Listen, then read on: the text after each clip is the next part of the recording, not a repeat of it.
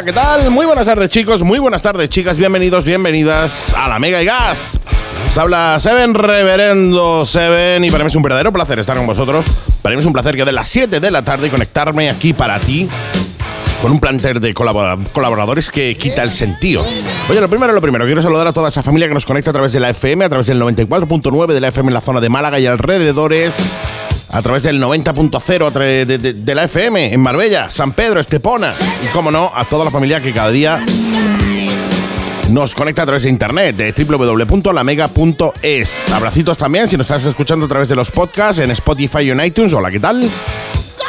Y como no, a toda esa gente que ya nos sigue en 7 Motoblog. Aprovecho, ya sabes, síguenos en YouTube, 7 Motoblog, porque ahí es donde subimos los capítulos y los programas que vamos haciendo. no todos completos, pero por lo menos unas partes, amén de otras cosas chulas que vamos a ir subiendo relacionadas al mundo de las motos. Así que entra en YouTube y suscríbete. Espera, que lo tengo lejos, que lo tengo lejos. Ahora, ahora. Suscríbete a YouTube. 7 Motoblog. Y ya sabéis que cada semana inicia el programa con nosotros nuestro querido Antonio Cano de la Sala Ancol, que ya tenemos que tener al otro lado del hilo telefónico. Hola, ¿qué tal? Pues no te equivocas, muy buenas tardes a todos, otra semanita con vosotros. Qué maravilla, qué maravilla, mi querido Antonio. Oye, es un placer tenerte ahí detrás, un placer que todas las semanas nos traigas tus conocimientos, tu, buen hacer en el mundo de, la fabricación o construcción de motos, ¿eh? quiero agradecértelo yo desde aquí ahora, el hecho de que, bueno, pues estés ahí, todas las semanas nos ayudes, nos eh, apoyes, nos aportes tu sapiencia, tu sabiduría en, este fantástico mundo de la personalización de motos, que me encanta, ¿eh? Así que, sin más dilatación, mi querido Antonio, ¿de qué vamos a hablar en el día de hoy? Pues eh, muy buenas tardes de nuevo. No, el placer es mío, Andy, estar aquí toda la semana con vosotros intentando aportar un poquito sobre el mundo de las Café Racer. Mira, esta semana quiero hablaros de un estilo dentro de las Café Racer mm. que, bueno, surgió desde el momento en que lo, se dejó de tener dos amortiguaciones en las motos traseras y solamente se lleva uno central. Pero antes de entrar en materia, me gustaría contestar a una pregunta que me han hecho esta semana eh, otra vez sobre las homologaciones. Sí, sí, sí. Es que el tema de las homologaciones eh, es complicado. Es eh, un tema, un tema mm, complicaete, el tema de las homologaciones, ¿eh? Sí, bueno, quizás es lo que más asusta. Lo cierto es que incluso yo que tengo un sinfín de homologaciones hechas ya con, de, de cada proyecto que hago lo entrego homologado, incluso yo eh, ya lo he comentado algunas veces, para mí es un suplicio. De todas maneras, mira, la pregunta que me hacéis esta semana es, en el momento que tú terminas tu proyecto, ¿qué debes de hacer para homologar? ¿Cuáles son los pasos? Bueno, pues mirad, el primer paso ha tenido que ser durante la transformación. Es decir, lo suyo es antes de homologar, poner en contacto con un homologador, con una empresa que se dedique a hacer las homologaciones y preguntarle todas las dudas que tengáis.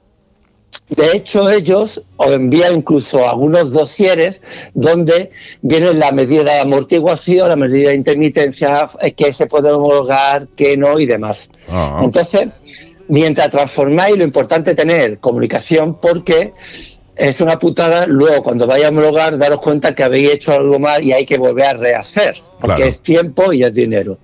Es decir, una vez que hayáis contactado con vuestro homologador y ya hayáis terminado vuestra moto, bueno, pues es, eh, ellos requieren unos datos, es decir, fotografías determinadas del vehículo, medidas y demás. e incluso medidas de tornillería. Una vez que vosotros eso se lo habéis dado a vuestro laboratorio, perdón, a vuestro homologador, sí. el, el, homologador hace el proyecto y lo manda al laboratorio. ¿Qué ocurre? Es raro que el laboratorio dé el ok del tirón. Normalmente suele pedir alguna foto más para asegurarse de que todo va bien, eh, suele pedir alguna información más.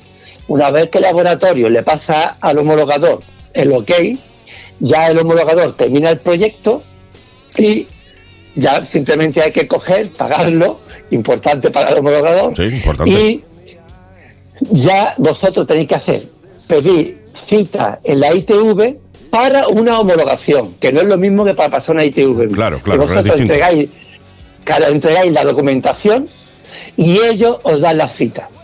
Suelen tardar, suelen tardar incluso más de un mes. Eh, de todas maneras, aquí me tenéis para lo de siempre, ¿no? Que os digo que cualquier duda, pero bueno, esos son los trámites. Eh, no voy a dar nombre de, ningún de ningún homologador aquí en Málaga, ni si queréis alguno, me llamáis por favor, o me pasa, o, nos pedís información por privado. Y yo ya os diría con quién trabajo yo, o aquí en Málaga, que yo no trabajo aquí en Málaga, trabajo con uno de Sevilla, pero bueno, aquí en Málaga hay un par de, oficinas de homologación que funcionan bastante bien. Fantástico. Fantástico. Eh, dicho la pregunta nos la hizo Fran Sánchez, ¿vale? A través de, Facebook. Dice, buenas noches, te comento el proyecto con una Honda Shadow 600, la quiero hacer Bover, pero la quiero transformar yo mismo. Lo que me gustaría saber es el tema para homologar, cómo debería hacerlo, qué pasos debo seguir y cómo hago para que una vez la tenga terminada eh, para homologar. Muchas gracias. Esa es la pregunta que nos hacía nuestro querido Fran Sánchez. Pregunta que ya hemos, eh, bueno, yo, no, tú por lo menos aclarado un poquito. Dicho esto. Bueno, de todas maneras, si he ido muy rápido y no. No, eh, tenemos, ha quedado muy claro. Tenemos los podcasts. Mañana, o mañana sale el podcast en Spotify y en iTunes y lo vuelves a escuchar la vez que haga falta. Y si tienes más dudas, pues oye, tenemos un WhatsApp que es el 653 200 600 653-200-600, donde podéis escribirnos y tenéis también las redes sociales de La Mega y Gas. En La Mega y Gas, ahí en Facebook, también podéis ponernos en contacto con nosotros para cualquier duda o consulta que tengáis de este o de cualquier otro tema, lo que queráis. Exactamente. Dicho esto.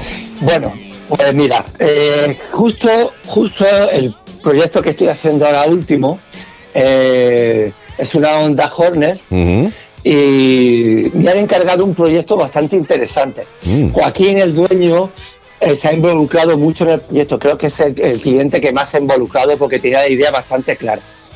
Él quería un, estilo determinado dentro de las Café Racer y a partir de ahí, bueno, pues yo sabiendo el estilo que quiere, me ha dado bastante carta libre.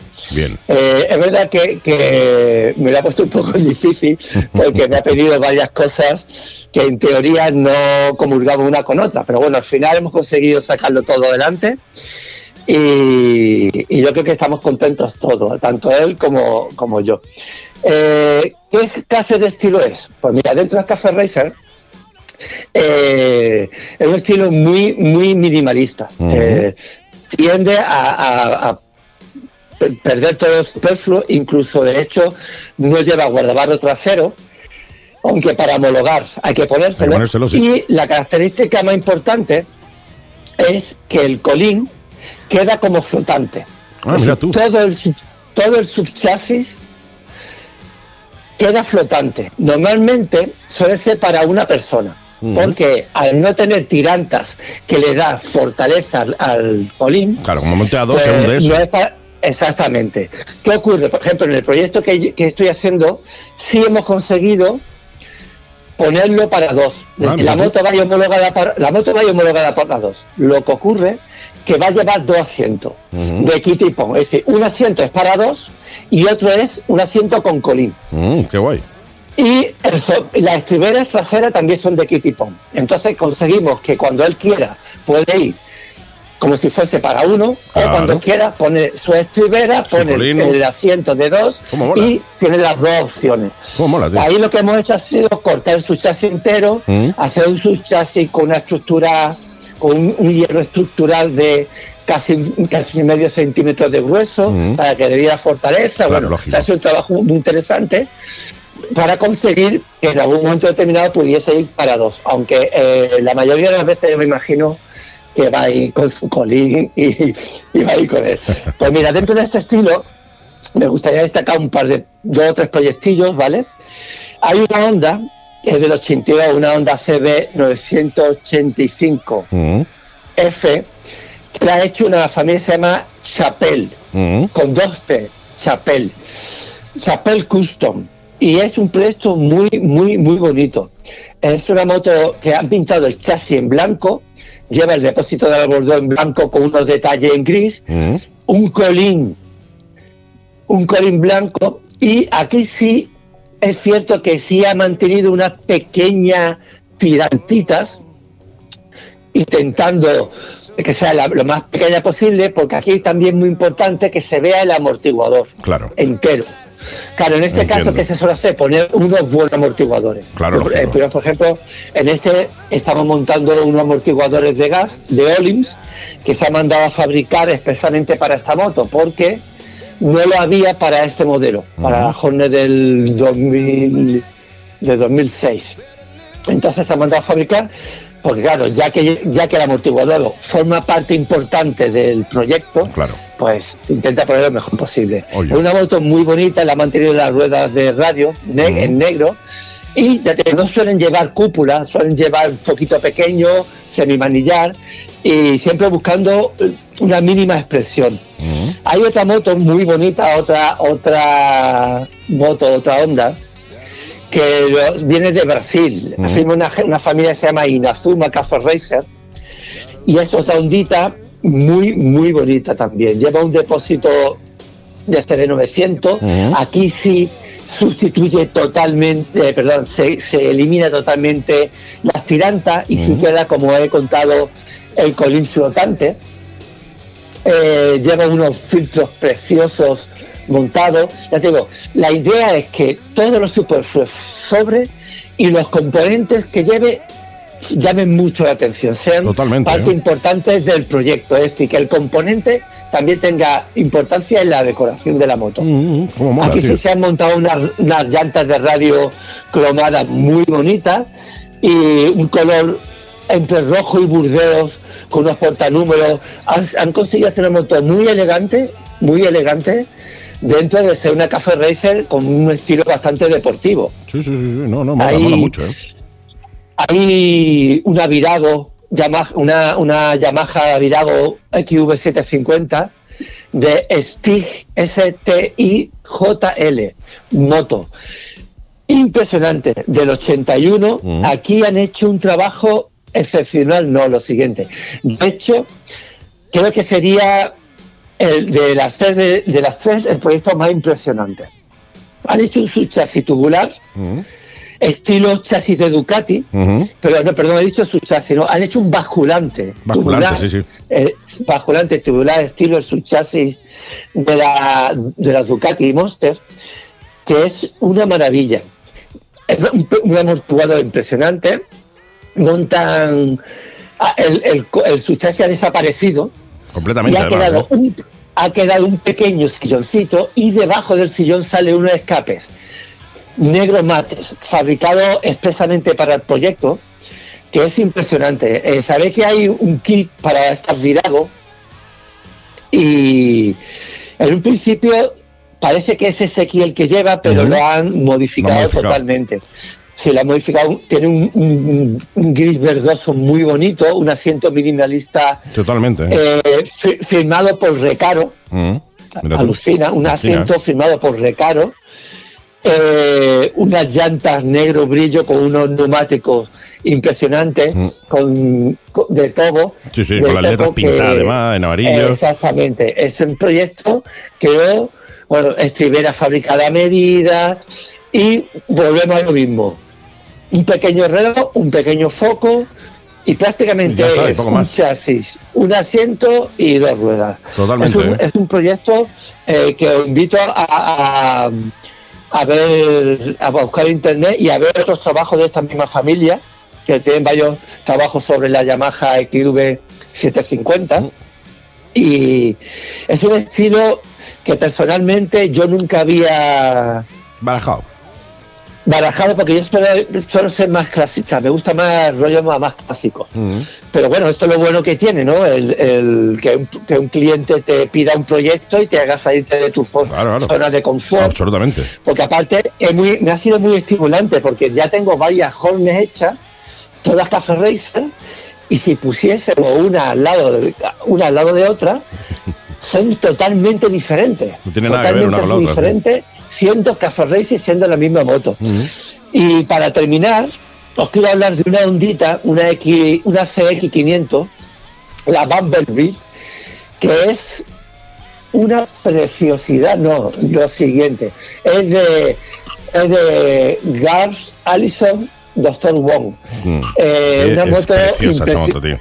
Esa moto la he visto ya. Vamos, el depósito original, el, el colín flotante totalmente, totalmente, Totalmente, terminando en un colín cuña y bueno, su impuestos.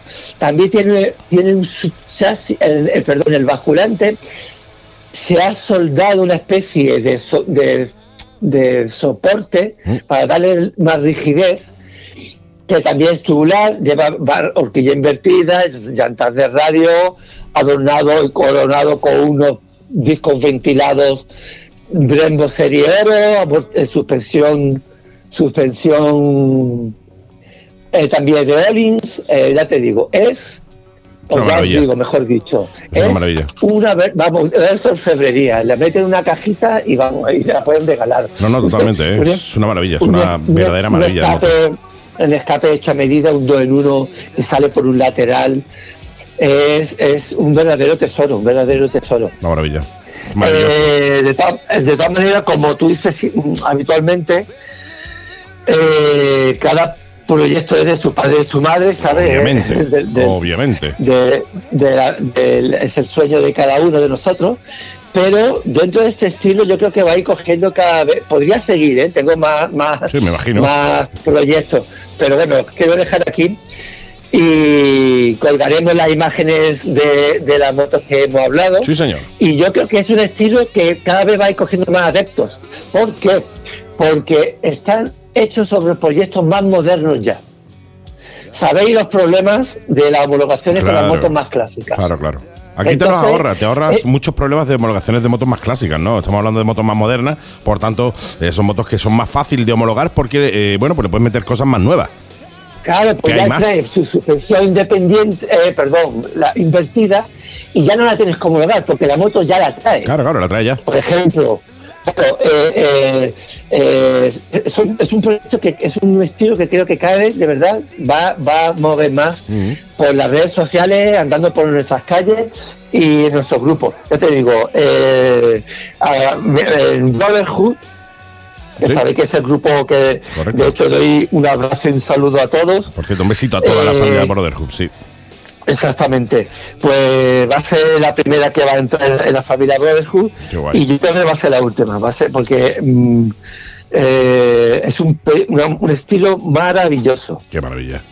Qué maravilla, la verdad que molan, molan mucho, ¿eh? molan muchísimo, son súper minimalistas y, y son motos Sí. que llaman muchísimo la atención. eh, se podría- motos muy rompecuellos, ¿no? De las que cuando pasen te vuelves a mirar. Exactamente, Sí o sí, ¿eh? Sí, sí, se salen de la norma absolutamente y se salen además de, de lo que estamos acostumbrados a ver como café racer, ¿no? Eh, Más o menos Fíjate, actuales, yo, ¿no? creo, yo creo que yo creo que es una, una simbiosis entre el café raster clásico y la moto R de hoy en día. Sí, sí, totalmente. Podría ser como una, una fusión entre los, dos- entre los dos entre los dos estilos Sí, y, y no me extrañaría no me extrañaría ver en, algún- en- en algún tiempo cercano algún proyecto en este estilo hecho con una Yamaha R o una Honda CBR Sí, eh, algún- bueno, yo- esa- esas motos son quizá un poco más complicadas porque tienen un chasis bastante prominente. Entonces, claro, ese chasis Sí, prominente pero- que traen, a mí personalmente, estéticamente, no me gusta para hacer lo que hace Racer, ¿no?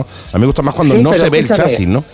Un tubular Sí, o algo Andy, así. Pero mira, pero muchas veces, precisamente estos handicaps, hace que se intente dar mm, otra vuelta de No, no, tuerca claro. y, y- y, mira, la- en la decoración, la decoración de, de interiores, eh, es muy habitual que, por ejemplo, si eh, tienen que hacer una decoración, un proyecto de decoración sobre un salón y en medio del salón hay un pilar contra el contra el que no se puede hacer nada porque es un pilar estructural, pues lo que se suele hacer es hacer que ese pilar sea la base de la decoración, Claro, lo claro, más sí, sí, importante lo- del proyecto. lo entiendo perfectamente, Pues sí, yo creo que va a pasar, que creo que va a pasar lo mismo. Creo que va a pasar lo mismo. Creo que se- no me extrañaría ver alguna CBR, por ejemplo, Mm. y hacer que al revés, que ese, ese chasis forme parte importante del, del, del- del- Mm. del estilo de la moto. Sí, sí. Perforando el chasis, no sé, pero haciéndole algunos refuerzos que dé un punto más clásico. Pero no me extrañaría porque mm, hacia un lado tiene que evolucionar el mundo de las transformaciones. Totalmente, no, no. Y aparte tenéis Teniendo talento en para eso y para que- más. Bueno, eh, yo alucino con lo que hay se está moviendo en el mundo. No para, no para. No, no, ni- Entonces, ni no para. Mentes inquietas. Al fin y al que- cabo, los fabricantes sois mentes inquietas. Bueno, así que no Maravilloso. me extrañaría, oye, y no me importaría echarle el valor e intentar ser de los primeros. A Pues mira, ver- si tenemos ver- algún amigo, algún oyente que tenga una CBR antigua, una R6, una R1 antigua, que la tenga un poco ahí arrumbadilla y tal, y quiera embala- emba- em- meterse en un proyectazo como es transformar la modo Café Racer, pues ahí tienes a Antonio de la Salanco que está deseando hacerlo. Eh, así que bueno, blanco y en botella, no hay nada mejor que un constructor desee, tenga ganas de hacer algo, porque seguro que lo va a hacer con más ganas y con más eh, ansia viva que si lo hace estando acostumbrado a hacerlo como lo hace siempre, que lo hace muy bien, pero es lo que a lo que está acostumbrado. Bueno, oye, o si, o si alguien le echa valor a hacerse su transformación, Claro, claro. me estamos encantaría echar- ayu- a echarle una manita y ayudarle porque es un proyecto en el que me gustaría Mm. colaborar. Pues mira, que ahí- ahí para asesorar, para asesorar y, y para dar ideas, aquí nos tenéis. Sí, señor. Dicho esto, pues yo creo que otro programita Bien. Bien, bien, me Divertido. encanta, tío. La verdad que sí, sí, sí. Me, me mola, me mola mucho el rollo que ha traído hoy.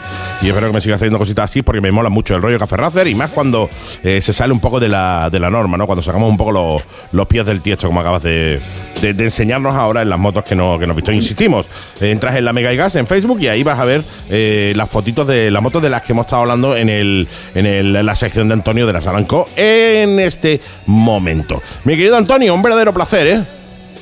El placer es mío, ya lo sabéis, y a contar las horas para que llegue el próximo pro- programa. Sí, señora, contar las horas para que la semana que viene de nuevo estés por aquí iluminándonos con tu sabiduría y tu buen hacer.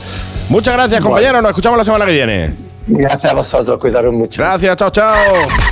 Boutique Motos, descuentos de hasta un 35% en primeras marcas. Alpinestar, Leo Vince, Gibi, HJC, Malossi, Scorpion, Shark, Tucano Urbano, V4, Overlap, etc. Y si tienes alguna duda, escríbenos o llámanos a nuestro teléfono con WhatsApp 633 70 73 95 y en nuestro Facebook como Boutique Motos. Estamos aquí para ayudaros. Y si el confinamiento no te deja venir, no te preocupes. Nuestra web no descansa. Haz tu pedido en boutiquemotos.es. Boutique Motos, calle Hermanos Lumier 9, Polígono Santa Bárbara, Málaga.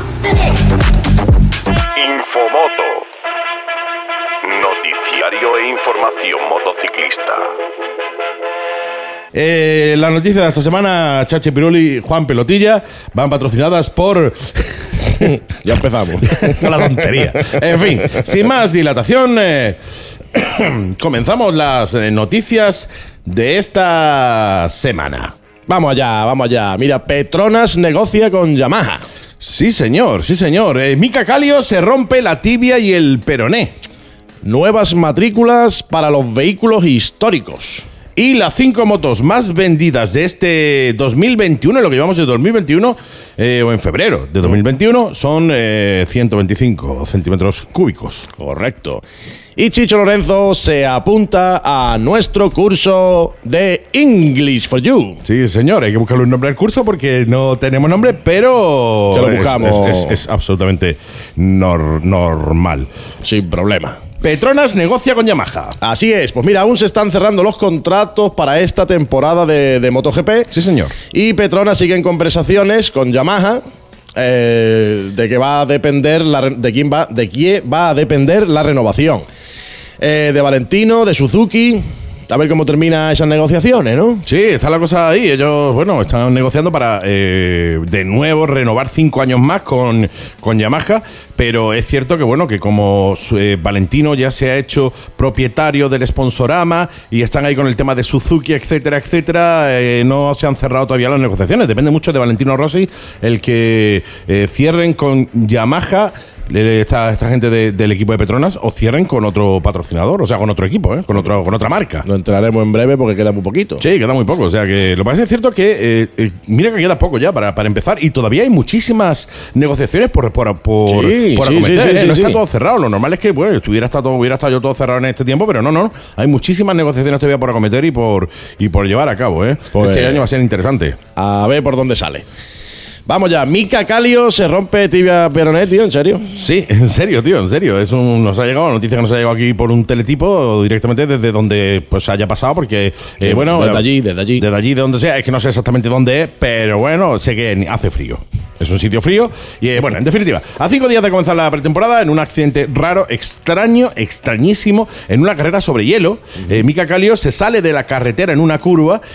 eh, no se cae, pero del bote que pega la moto se parte la tibia y el peroné, tío. Es algo muy, muy, muy raro. Que, eh, de hecho, vosotros que estáis ahora mismo escuchándonos a través de, de la radio, a través de, de la Mega y Gas, no lo podéis ver, pero en, eh, bueno, en 7 Motoblog vamos a subir el vídeo en el que se ve ese, ese golpe, golpe raro. Eh, la pregunta que yo lanzo ahí al aire, igual que, que oye, ¿qué pasa con el Tourist Trophy? Que El lo tienen, Trophy, con el TT, correcto. TT, exactamente, le tienen prohibido a los pilotos correr el Tourist Trophy.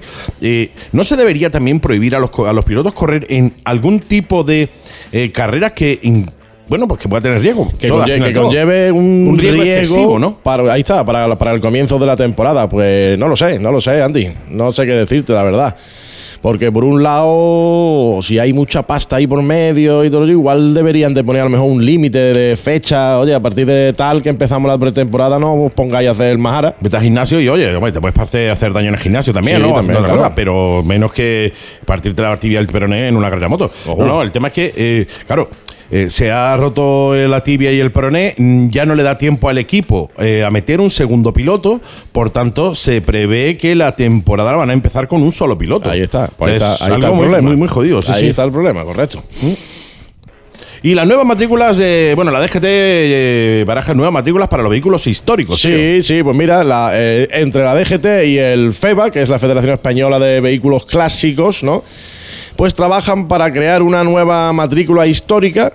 Con esto lo que pretenden es, eh, por un lado, abaratar eh, los costes y también simplificar lo que es el, el proceso de matriculación de los vehículos. Mm, está bien, está bien, porque hoy en día no es barato matricular una moto histórica, no, No. es nada barato. Y lo que sí me, eh, me- Una nueva matrícula que la van a poner en color sepia, tío. Sepia está muy chulo. O sea, una color así antiguo, un color revenido, ¿no? Así Sí, sepia, sí, sí, marroncito. Para que se vea antiguo, dices tú. Claro, ¿no? claro, claro, para que pegue con la moto, con los bordes así, que, como Que quemadillos como como un pergamino. Claro, como un pergamino, molaría, ¿no? Matrícula pergamina. Pergamino. Claro, que Matrícula pergamina Eso- para vehículos históricos. Mola. Eso me molaría, molaría. Y, y claro, la, la- la- el número es número romano. Correcto, correcto. Talla- U- tallados. ¿Tú crees que V palito palito? V palito, siete, palito, por correcto. ejemplo, ¿no? tallado y Sí, sí. yo lo veo, ¿eh? Tallado- o piedras directamente, tío. Pedrolo.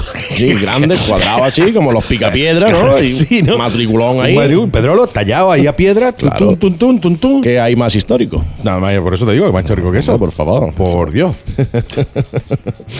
Vamos a ver. eh, las cinco motos más vendidas en febrero son las 125.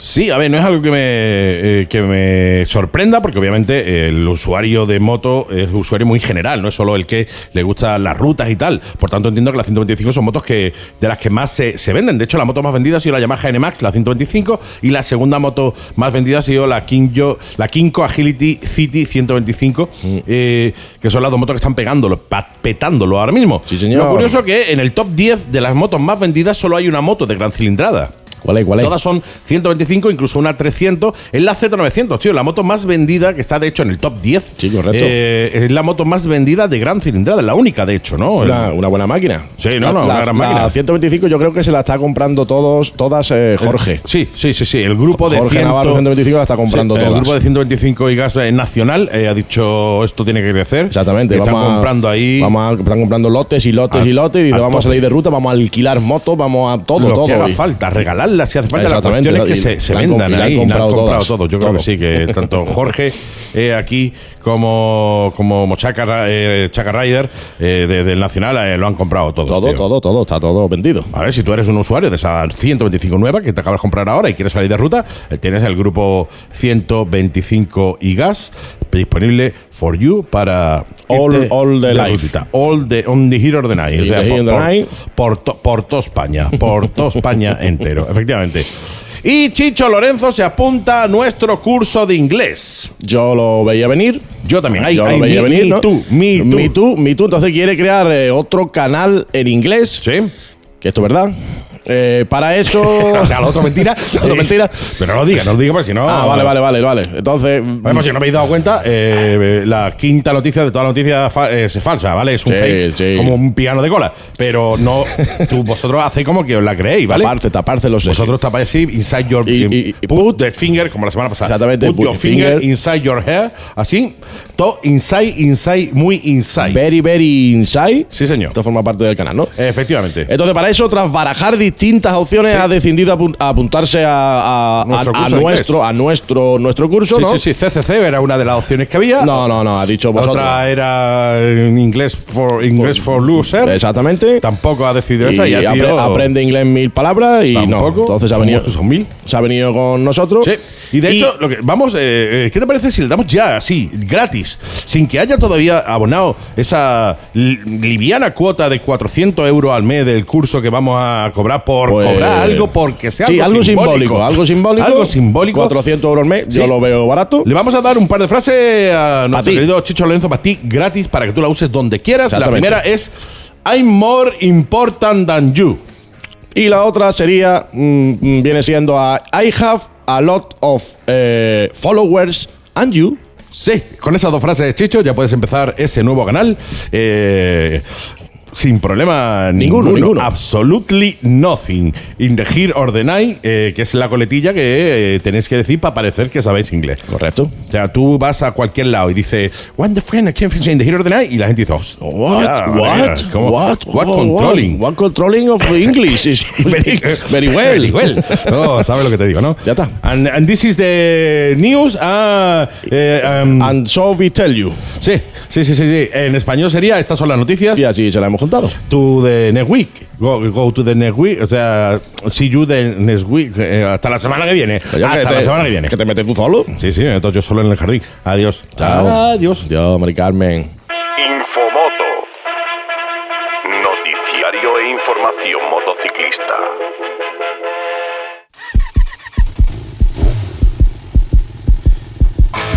Y una semana más, nuestra mejor piloto pro- probadora all around the world, esa piloto probadora que se rifan todos y cada uno de los pilotos de los, equipos de MotoGP, Superbike, Moto E, eh, la NASA para llevar andarla en el Voyager 4 y todo eso, eh, nuestra querida Elena Calleja, que la tenemos que tener al otro lado del hilo telefónico. Hola, ¿qué tal?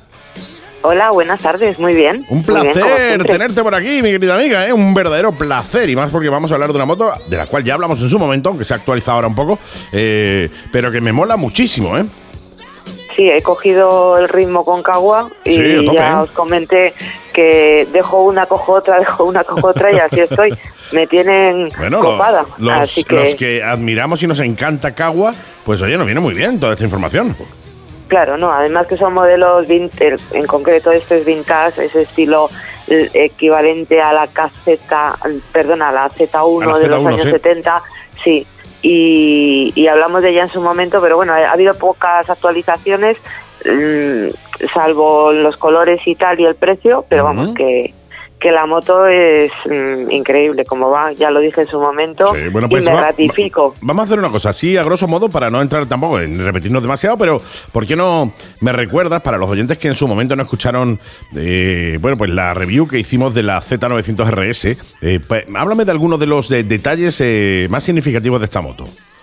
Primero, Pues lo más- yo creo que lo, lo- lo más llamativo, lo primero que se ve que es la estética, que tiene una estética muy de, muy, es. muy de los 60, muy de los 70, muy chula, ¿eh? Sí, eso es, la línea redondeada del depósito, la silueta, eh, la decoración del colín trasero, el asiento que es biplaza, así como a doble altura. Mm, en general, pues eh, la imagen esa de, de las motos de antes, el faro delantero redondo, Sí. el, han, han intentado mantener lo que es eh, la imagen vintage, pero bueno, con ciertos toques modernos, ¿no? Sí, Porque claro. Eh, como han actualizado, por ejemplo, dentro del faro frontal, pues la iluminación es, es LED, LED.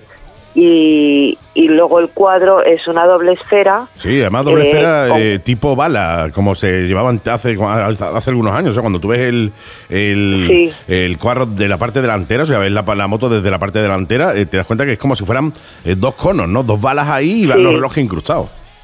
Sí, es lo más, chulo. lo más similar a, a lo de aquella época Sí, sí. y lleva pues eso, luego lleva una pequeña pantalla LED eh, en el medio Mm. que con pues con información también y ahí, ahí se ve un poquito de tecnología, luego ya Mm. sí pues doble disco delantero con pinzas de cuatro pistones que, que lleva buenos frenos, buenas suspensiones, lleva el amortiguador, lo lleva situado, situado horizontalmente, Ujú. entonces está lejos del escape y, y no se calienta ni y está colocado de manera que baja el centro de gravedad. Es una moto relativamente alta. Ujú. O sea, son 835 de altura de asiento, que ya lo hemos visto en otras motos, esa altura, lo que pasa que este asiento es un poquito más ancho, ¿no? Claro. Pero bueno, que, que para 1,67 de puntillas apoyan los dedos. Y me gusta mucho la puntualización que has hecho de, de- de la amortiguación trasera, porque tú cuando ves la moto de perfil no ves los, no ves los amortiguadores, ¿eh? Es el amortiguador, lleva un amortiguador Sí, sí, lleva con un mono, de lleva un mono amortiguador, Sí. pero que no ves los amortiguadores en el lateral. Normalmente en este tipo de motos estamos acostumbrados a ver las dos botellas, eh, eh, pues bueno, eh, por así decirlo, justo debajo del asiento del de atrás, ¿no? Del asiento del pasajero. En este caso no, en este caso están bastante bien ocultos, no se ve, ¿no? Tú ves la moto de perfil y parece que no tiene amortiguación trasera. Sí, tienes que, que, mira- que fijarte mucho, ¿no? Lo, tienen, lo, han, lo han colocado Está muy guay, bien. está guay, está muy chulo. Sí, y nada, pues a ver, embrague antirrebote. Me gusta muchísimo el motor, son 948 centímetros cúbicos, 111 caballos. Correcto. Y, y me gusta mucho el tacto de acelerador, porque es muy contundente, es corto. ¿sabes? Que aceleras un poquito y enseguida eh, da caña. Es, me gusta muchísimo ese tacto de acelerador, es muy, mm, es muy potente y muy con una entrega de potencia muy rápida Ujú. y da muy buenas sensaciones. Es que no parece, no parece lo que es, ¿eh? Es una moto que, que el que la pruebe se va, se va a sorprender, porque es que la ves así. Mira, eh, tengo un vecino que tiene una XSR 900, que, bueno, Yamaha, que sería la equivalente eh, de estilo y tal. Y el otro día en el garaje mm, las estuvimos mirando las dos y probando y tal, y, y se lo dije, dice, es que no tiene nada que ver esta moto con... Vamos, no es por desmerecer a la XSR, No, ¿no? no, claro, es un, mo- conceptos. es un botón, ¿eh? Claro, pero es que es que el, el tacto del tetacilíndrico es que es impresionante. ¿eh? Lo han hecho, vamos, lo han bordado.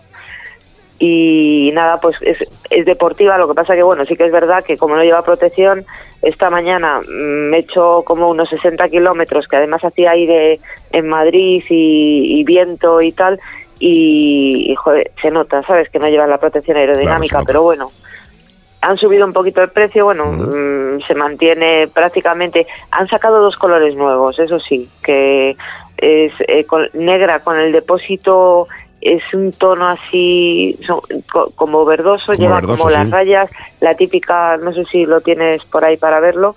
Y luego, bueno, la unidad que provee de pruebas, que sigue si- sigue manteniéndose el mismo color, que es el verde Ujú.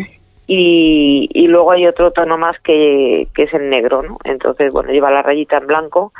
Está guay. Mm, tiene un diseño muy, caro- muy retro, tiene un diseño muy guapo. Claro, el más caro es el que el que yo probé en su momento, que son 13.500 y, y luego los otros son 13.200. O sea que, que en, en precio está bien, está en línea, ¿sabes? Que para el equipamiento que lleva, el diseño y tal, vamos, que no es excesivamente cara ni está. Esta bien, moto tiene, tiene, tiene algo que a mí me, me mola, más allá del, de- del look, ¿no? De ese look retro que trae, que estamos hablando de una moto de 111 caballos. O sea, estamos hablando de una moto que, en principio, cuando tú la ves eh, aparcada, pues te puedes imaginar pues, una moto de 50, 60 caballos, que es lo que Sí. normalmente suelen tener estas motos, 50, 60, 70 caballos y tal, con lo cual no se le, no se les presupone motos con motor muy, eh, no te voy a decir deportivo, porque tampoco lo es, ¿no? Pero bueno, con motor con más caballos de los que esta moto tiene, con lo cual eh, es una moto que te puede llegar a sorprender. La estética que tiene, el look que tiene, pero sin embargo hay una moto con, con, con ganas, una moto con 111 caballos y además con, eh, eh, como bien dices tú, con un acelerador muy corto, con lo cual, pues bueno, la entrega de potencia es bastante más inmediata que si tuviera el típico acelerador Vespino, que tenías que darle la vuelta entera a la muñeca tres veces para que cogiera la aceleración No, entera, no, ¿no? aquí tocas un poquito y la- el tema se viene arriba, ¿eh? Es es que tiene es que tiene un carácter deportivo importante, de verdad.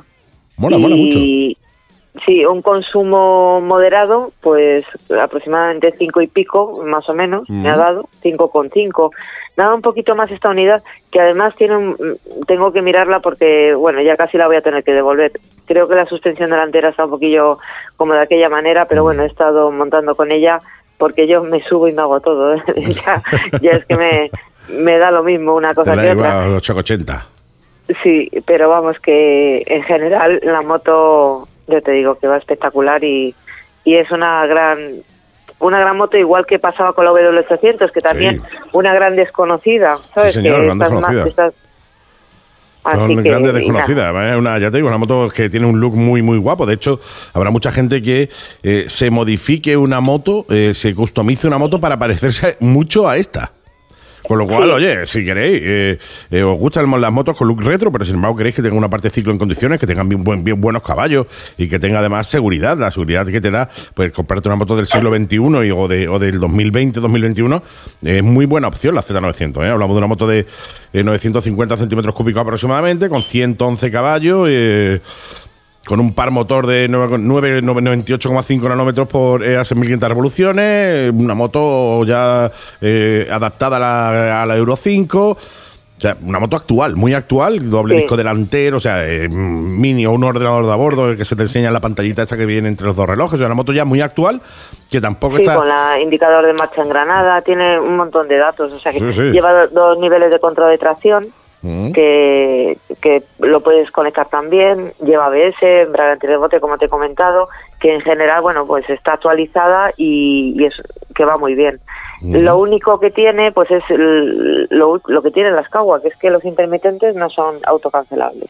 Sí, bueno, las Kawa hay no- muchísimas, y muchísimas motos, no solo las Kawa. Yo, yo no sé si yo- Honda ya lo está poniendo, si Yamaha ya lo está poniendo, pero a mí la no única entiendo moto... que una moto... La no- única moto no que tenía que, que yo he tenido con intermitente autocancelable es la, la, la Harley Davidson, que precisamente no es una moto Sí, que le no, sobre las tecnología. BMW también. Sí, yo, no Sí, sé- no, yo no he tenido ninguna BMW, ¿no? Sí he tenido Honda, sí he tenido tal, eh, pero que ya te digo, eh, es algo que deberían de tener ya todas las motos, ¿no? El hecho de que el- los intermitentes fuesen autocancelables. ¿Qué es un intermitente autocancelable? tantísimo- Cuando, Claro, pa- pero para, cuando- todo, para todo aquel que no lo sepa, pues tú pones el intermitente izquierdo, giras a la izquierda y cuando te vuelves a poner recto, igual que el intermitente de los coches, pop, se para. No te lo dejas puesto 200 metros o un kilómetro porque no te has dado tiempo aquí, no te has dado cuenta de quitarlo. Claro, ese es el problema, que muchas veces, si te su claro, el que tiene su moto, pues no, pero yo, por ejemplo, que eh, si pruebo una BMW que se cancelan cuando giro y no me tengo que preocupar de ello, pues en esta al principio tengo que pensar que me los dejo conectados, pero es Claro. que si tú adaptas ya la tecnología, como, como hemos visto en la Z900 eh, que hablamos la semana, hace dos o tres semanas, o que ya llevan la tecnología nueva, que llevan pantalla TFT grande, pues adapta esto, ¿sabes? Que es una cosa tan básica. esta, esta es tiene, tienen los, los, los warnings, o sea, poder poner los cuatro intermitentes a la vez. Pues eso, ahora mismo no, sí, creo que sí que lo tiene debajo de la piña. Es que No, eh, es que no, como no he tenido no he tenido necesidad de ponerlos, menos mal. Es una de las cosas que yo también le he hecho en falta a muchas motos, ¿no? el hecho de que tú puedas poner eh, los cuatro intermitentes a la vez. Eh, los traen muchas veces motos más touring. Eh, las deportivas quizás ya no los traen tanto. Yo ya, de- las actuales no lo sé. Ya me haría falta que mi- mis oyentes que estáis, mis amigos que estáis ahí detrás, pues me dijerais, mira, yo tengo esta moto y sí los trae. Yo tengo esta y no lo trae, ¿no? Pero es algo que yo también he hecho en falta. O sea, que tú te puedas parar eh, a un lado de la calzada porque puedas tener cualquier problema y puedas dejar los cuatro intermitentes puestos, ¿no? Sí, eso es, es- sí, eso también es lo suyo. Por Sí, ejemplo, es la lo niña propio. 1000SX sí que lo lleva. Mm. Entonces, bueno, pues esta yo creo que no. No. Es que no te sé decir porque ahora mismo no, no recuerdo y no la tengo aquí delante. Pues si no lo lleva, que se lo pongan. Y si lo lleva, bien. Es algo que yo he hecho en falta en muchas motos. ¿eh? Otra de las cosas importantes es que también Kawasaki tiene en esta moto el sistema ErgoFit, Mm. que es eh, altura de asiento más baja. Eso, pues mira, para los que no Sí, pues bajito como tengan una estatura un poquito más Para mí, para mí. me- menor, pues que les, les viene bien y luego pues se puede regular también el manillar, las estriberas y bueno, te, te puedes acoplar un poco la moto a tu a tu cuerpo y, tu y fisionomía. poder llegar bien y, y ser más accesible y manejable. Así Mm. que Oye, más eh, cosas no se le puede ¿te, has pedir. tirado, ¿te has tirado bien en curvas con esta? Sí, no está mal. no ¿Roza, está mal. roza estriberas y todo eso? ¿O No, no, en esta no he rozado, está demasiado alta, Sí, está ¿no? demasiado alta, sí. en esta no. Bueno, ya me di una vez con un ¿no? bordillo, con una con una estribera, eh, también. Madre mía. Pero bueno, Madre es la única mía. vez que he rozado así con una moto alta porque me fui a tomar la curva y había un bordillo que no había controlado yo la situación del todo. Estaba No, no, es que, demasiado eh, eh, algo muy típico en este tipo de motos es que cuando la inclinas más de, más, más de la cuenta sueles tocar estriberas, ¿no? Claro, ¿no? Y sabes lo que pasa también, bajar los bordillos con ella, como lleva debajo todo lo de los colectores, Sí. roza, roza, hay que Ya, tener mucho cuidado con las alturas de los bordillos.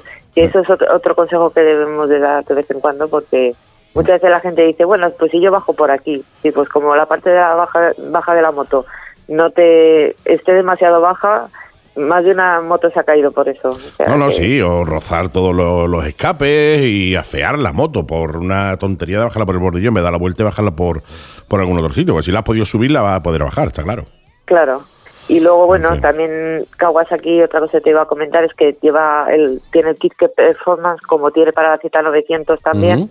Pues con los topes anticaídas, bueno, la serie de equipamiento, protector del depósito que llevan aparte, ¿no? Entonces, bueno, y Buena opción también. muy completita, muy completita y a un buen precio. Y Sí, sí, la verdad es que la 13.000. moto va muy bien. Son 13.199 euros, 3.200 euros las normales, por así decirlo, y la que tiene la decoración Sí. verde es la que has comentado que Sí. salen 13.500, ¿no? Sí, es un poquito más cara. Por el sí, cambio de color. la decoración en el color. Eh, más original, es que si- siempre hay que distinguirse por algo, pues Sí, ya está. Totalmente, ahí es lo que hay.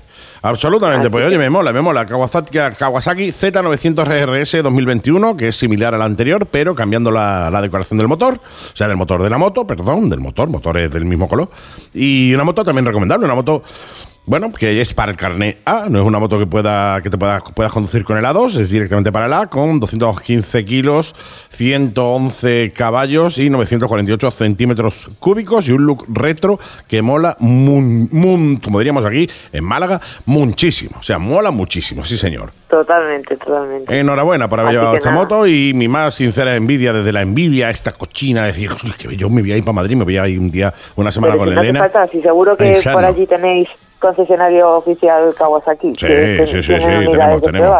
Tenemos y seguro- Esto sí que lo facilita muchísimo. O sea, que si tú quieres probar una moto, eh, salvo determinados después, modelos, después se me antojan todas, es el problema que tengo. O sea, el problema es que yo to- Ya, todas las que pruebo, hasta las, hasta las, vamos, tú me das a probar un móvil de campero y también se me antoja. Si es que me gustan todas. O sea, a mí Sí, las motos también, ¿eh? me gustan, bueno, casi todas, casi todas. Hay otras que no. Hay ya, yo, la, Pane, la Panamérica no es que me haya gustado mucho. Y después hay alguna que otra por ahí también, como la BMW esta que tenía techo así, que eso, ¿para qué la sí, hicieron? bueno, Que la decirte- C2, aquella, sí. ¿Para qué, para qué que hecho alguna eso, no? se ve todavía por aquí, por Madrid, pero Sí, bueno, sí, que... sí. No, está guay. Si te, que si la- te llueve, el pues que la no te tiene pues va feliz, pues ya Sí, está. sí, sí, sí, totalmente. No tienes que llevar casco, pues lleva cinturón de seguridad. Claro. Claro. bien, bien. En fin, ¿alguna cosita más, compañera?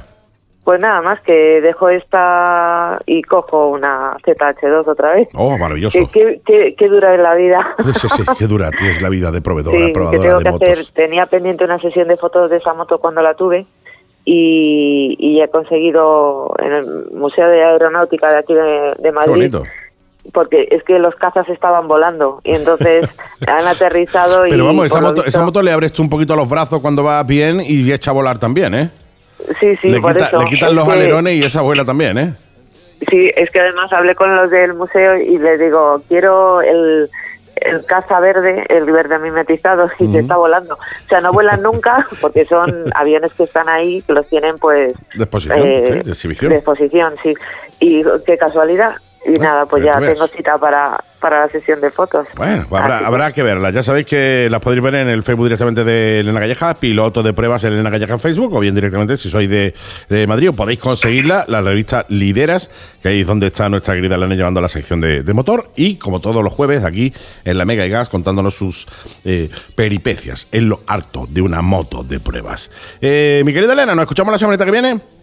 Perfecto. Qué pues nada, hablaremos de la ZH2 otra vez, a ver si... A ver si me a ver, sensaciones, la sesión de fotos esta os cuento un poquito. Genial, pues hablamos de la ZH2 la semanita que viene. Gracias, Elena. Gracias a vosotros, un besito fuerte. Hasta la Chao. semana que viene, chao, chao. Chao, chao. Compromotos. Recambios nuevos y usados. Servicio de mecánica rápida y mantenimiento de tu moto. Carretera, trail, custom, maxi scooter, enduro, motocross, trial, quad. Punto de venta en recambio usado por CATV autorizados en marcas como BMW, Ducati, Harley Davidson, Kawasaki, Triumph, Suzuki, etc. Compromotos. Servicio de recogida de tu moto a domicilio. Te esperamos en Polígono Las Américas, calle Santa Isabel, nave D2 a la Orín de la Torre y en nuestras redes sociales como Compromotos. Compromotos. Te echamos una mano. Y una semana más, nuestro querido Denis, ese traveler, ese hombre viajero, que nos cuenta sus peripecias allá por la Round the Wall, en este caso Estados Unidos. Hoy nos va a llevar a un sitio muy, muy, muy chulo. Pero antes ya debemos de tenerlo al otro lado del hilo virtual telefónico. Hola, ¿qué tal? Hola, ¿qué tal? ¿Cómo va la cosa, chicos? Muy bien, ¿cómo está mi Traveler Man? Pues ahí vamos, bien. maravilla. Bien. Qué maravilla, qué maravilla. Me encanta eh, tener un Traveler Man en, el equipo, sí, señor. Porque me, me, me, mola montarme virtualmente contigo en la moto, tanto yo como el resto de los oyentes, y que nos lleves a, a pues eso, a, a, ver mundo, tío, aunque sea virtual. Cosa que me mola mucho, ¿eh? Sí, señor. Está la cosa para viajar poquito, está sí. la cosa para viajar poquito, así que vamos a viajar con la mente. ¿no? Vamos a viajar con la mente. Sí, hoy nos vamos a un sitio muy, muy guapo del que hablamos la semana pasada, que es Page. Correcto. Sí, señor. Eh, no, no como el cantante, no como el cantante, te he dicho antes, como el cantante de los Zeppelin, no, ese era, eh, ese era otro. Page era, creo que era el guitarrista de los Zeppelin. No me acuerdo. Jimmy, Jimmy Page. Jimmy, ¿no? Page, Jimmy Page. Jimmy Page. Sí, estaba Robert Plant y Jimmy Page. Sí. Ay. No, no, recuerdo si es guitarrista o vocalista. No, sí, sí. Bueno, lo voy a buscar mientras tú estás hablando, lo voy a buscar eh, eh, porque ya me, ya me, ha creado la duda, tío. Ya me ha creado la duda. Si era Jimmy yo creo Page. Que es vocalista, yo creo que eh, era el vocalista, ¿no? Sí, sí, sí. Yo creo que era el, el, el vocalista de, lo, de los Zeppelin. No, no, eh, virtuoso hecho, guitarrista de, rock mira. clásico, fundador del grupo Zeppelin desde 1968. Que era, era, es un crack, sea lo que sea, Mira. es un crack. Eh, una cosa rápida, mira, para la peña todo friki, friki total. Que yo soy muy friki, friki de las motos y friki de todo. Todo lo que me gusta, me meto lo que viene siendo a hallarme hoy. A tope. Y Jimmy Page, Jimmy Page era un tío que estaba un poco trincado de la cabeza. Sí, estaba tocadito. gustaba muchísimo, le gustaba muchísimo la arte oscura y la magia y, y el esoterismo. Y ese tío, eh, bueno, hay un mago negro muy famoso del siglo, bueno, de hace dos siglos, porque siempre se dice el siglo pasado, pero ya estamos en el siglo XXI. Sí. Así que em, eh, Alistair Crowley era un tío súper trincado y participó en las guerras mundiales y bueno, era un tío... No, le, le súper cons- le culturista, consultaban, le consultaban de- cosas, ¿eh? Le consultaban cosas Sí, antes de hacer ac- acciones, ¿eh? Sí, inventor del tarot moderno, Sí. el que hizo la V de Victoria con pues, eh, para la guerra, que era un símbolo para luchar contra los nazis. Bueno, era un tío súper de la cabeza. Y Jimmy Page compró eh, una casa que pertenecía a Lister Crowley y la compró. La compró. La compró por, por el tema de, de una. Bueno, pues por, por estar ahí y, y tener la, la influencia de, De- de sí, poder sí. de, de Alistair Crowley. Era un Sí. trincado de la cabeza. Yo estuve, eh, está muy cerquita del lago Ness, muy cerquita del lago Ness, y no estuve en moto, estuve en coche, pero estuve. Qué y guapo. vi la casa y, y bueno, y, y nada. Y, pues para que lo sepáis, que no solo viajamos a Estados Unidos. No, no, no, que Vale. se, va- se viaja a muchos otros sitios, ¿no? De hecho, era, bueno, era guitarrista, guitarrista de, de los Zeppelin. Fundador, sí, guitarrista y fundador de los Zeppelin, sí, aparte era un virtuoso. De hecho, era muy, está muy colgado, muchos de los temas de los Zeppelin lo ha, lo ha escrito él, como el Stairway to Heaven, etcétera, y son temas que eh, eh, lo escuchas ahora y hoy en día eh, sereno a esta hora de la tarde y dices, mm, ¿por qué? Pero ahora lo escuchas en otras situaciones y te lleva, a- te, te hace volar, te hace volar, ¿eh? Grandísimo, grandísimo grupo. ¿eh? Llevo escuchando a los Zeppelin desde que era chico, igual que la Creed, Clearwater Revival, que los Doors y otro, otro montón de grupos que ya aprovecho. Oye, amigos, eh, toda la mañana tenemos un programa de rock, mañana no, mañana de electrónica, pero de lunes a jueves de 8 a 9 de la mañana, tu primer café con este que te habla, con Reverendo Seven, eh, hablando de, de rock y con música rock. Ahí lo dejo porque si queréis escuchar rock por la mañana para meteros energía en el body, de 8 a 9, de lunes a jueves, rock en la, en la Mega Radio. En fin, hoy nos vamos a Page. Hoy nos vamos a Page. A Page, un- una ciudad, un pueblecillo eh, entre Arizona y Utah. En la siguiente parada después de ver eh, Monument Valley. Sí. Y, y este pueblo es maravilloso. Es, es una cosa brutal, parada obligatoria, igual que dijimos que de norte a sur, de este a oeste, pasar por Monument Valley es una cosa maravillosa. Mm. Este pueblo es la caña. En este pueblo hay muchas cosas para ver en, en, en cinco kilómetros a la redonda. Es brutal.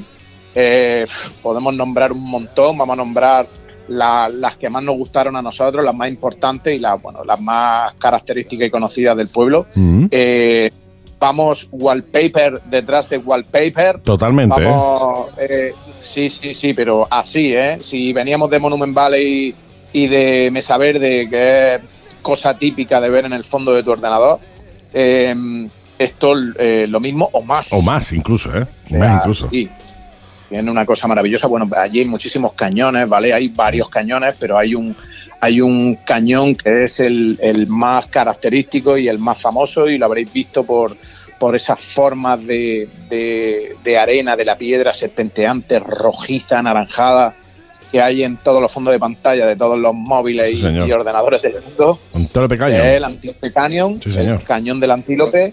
Es brutal. Eh, todavía estamos en una zona eh, gestionada Por los navajos. más o menos por los, por los indios, sí, entonces la, la- hay mucho baile indio, eh, podéis ver mucho la cultura nativa americana allí, eh, mucho espectáculo de nativo americano, la verdad que está muy guay.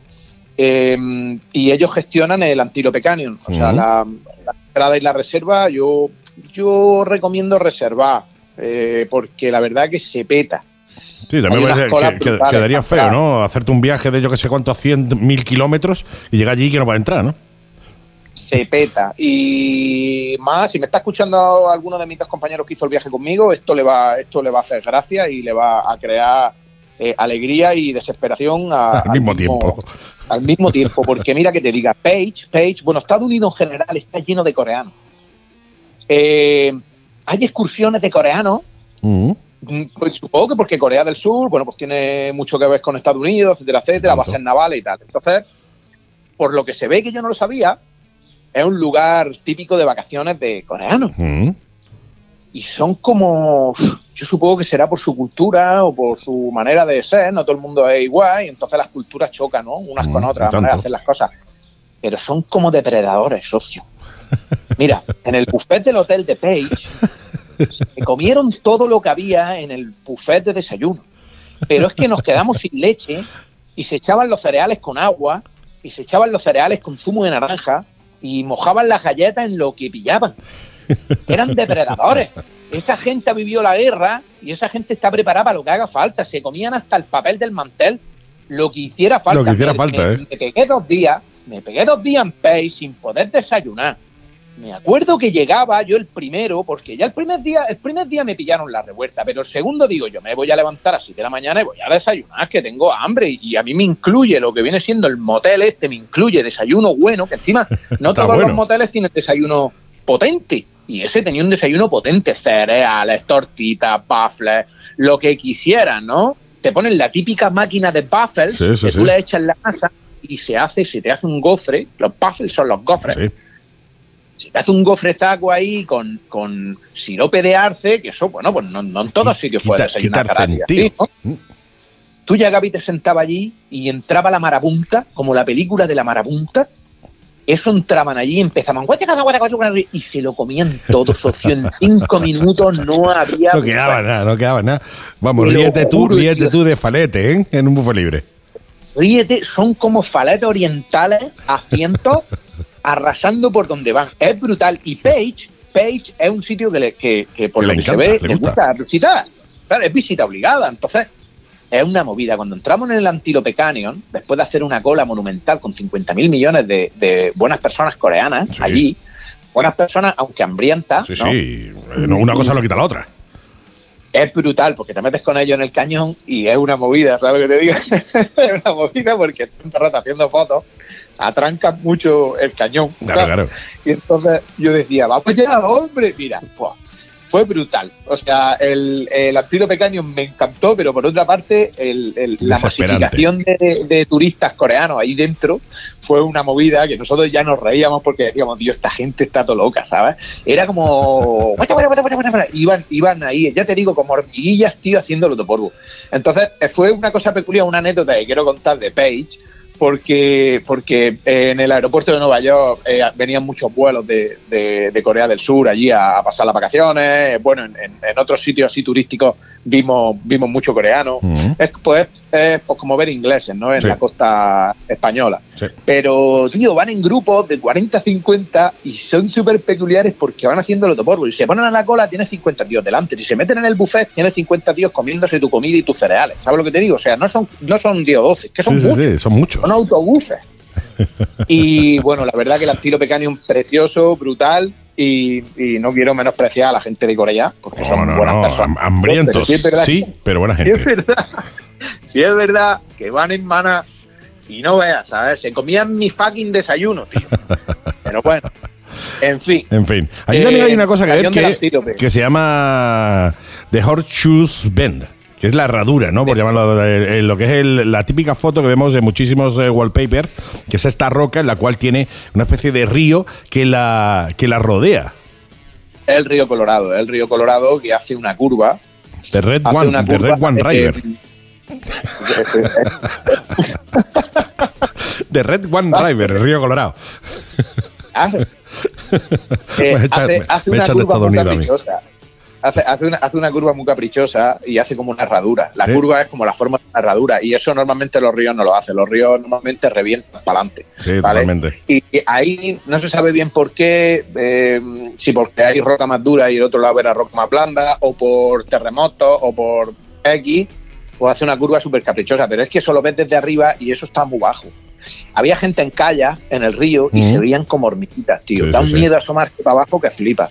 Las aguas están súper verdes, súper azules. Está muy, muy chulo, muy, muy chulo. Eh, un poquito antes de, de la herradura, que podéis meteros en internet y, y- y verlo y flipar. De hecho, yo tengo una foto sentada en el filo del balate, del gran balate de la herradura.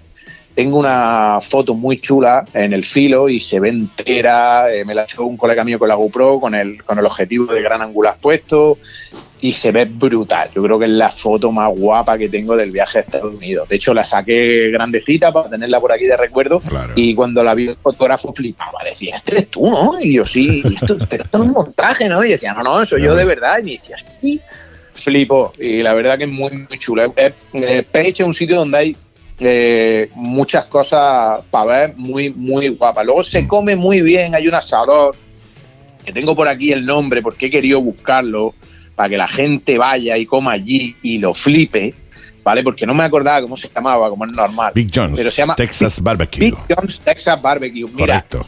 ahí ponen un, ahí ponen un brisket y un pulled pork. Mira, para que, para, para el que no sepa lo que es el pulled pork, el pulled pork es como carne de cerdo deshebrada que se hace tiritas porque ha cocido tanto tiempo a fuego lentito que se hace tiritas. Es como una carne, una carne mezclada, mechada, sí. deshebrada, en, en un jugo de color naranja que te lo meten en un bollo y eso chorrea, que tienes bueno. que abrirte de patas. Si estás de pie tienes que abrirte de patas para, Para que no el chorro no te caiga los zapatos. Para no ponerte perdido, incorporarte un poquito de inclinación hacia adelante y abrirte los pies bien, porque eso chorrea lo que viene siendo caldo de color naranja delicioso. Es una cosa maravillosa. Pues ahí hacen un pull sport que es una maravilla.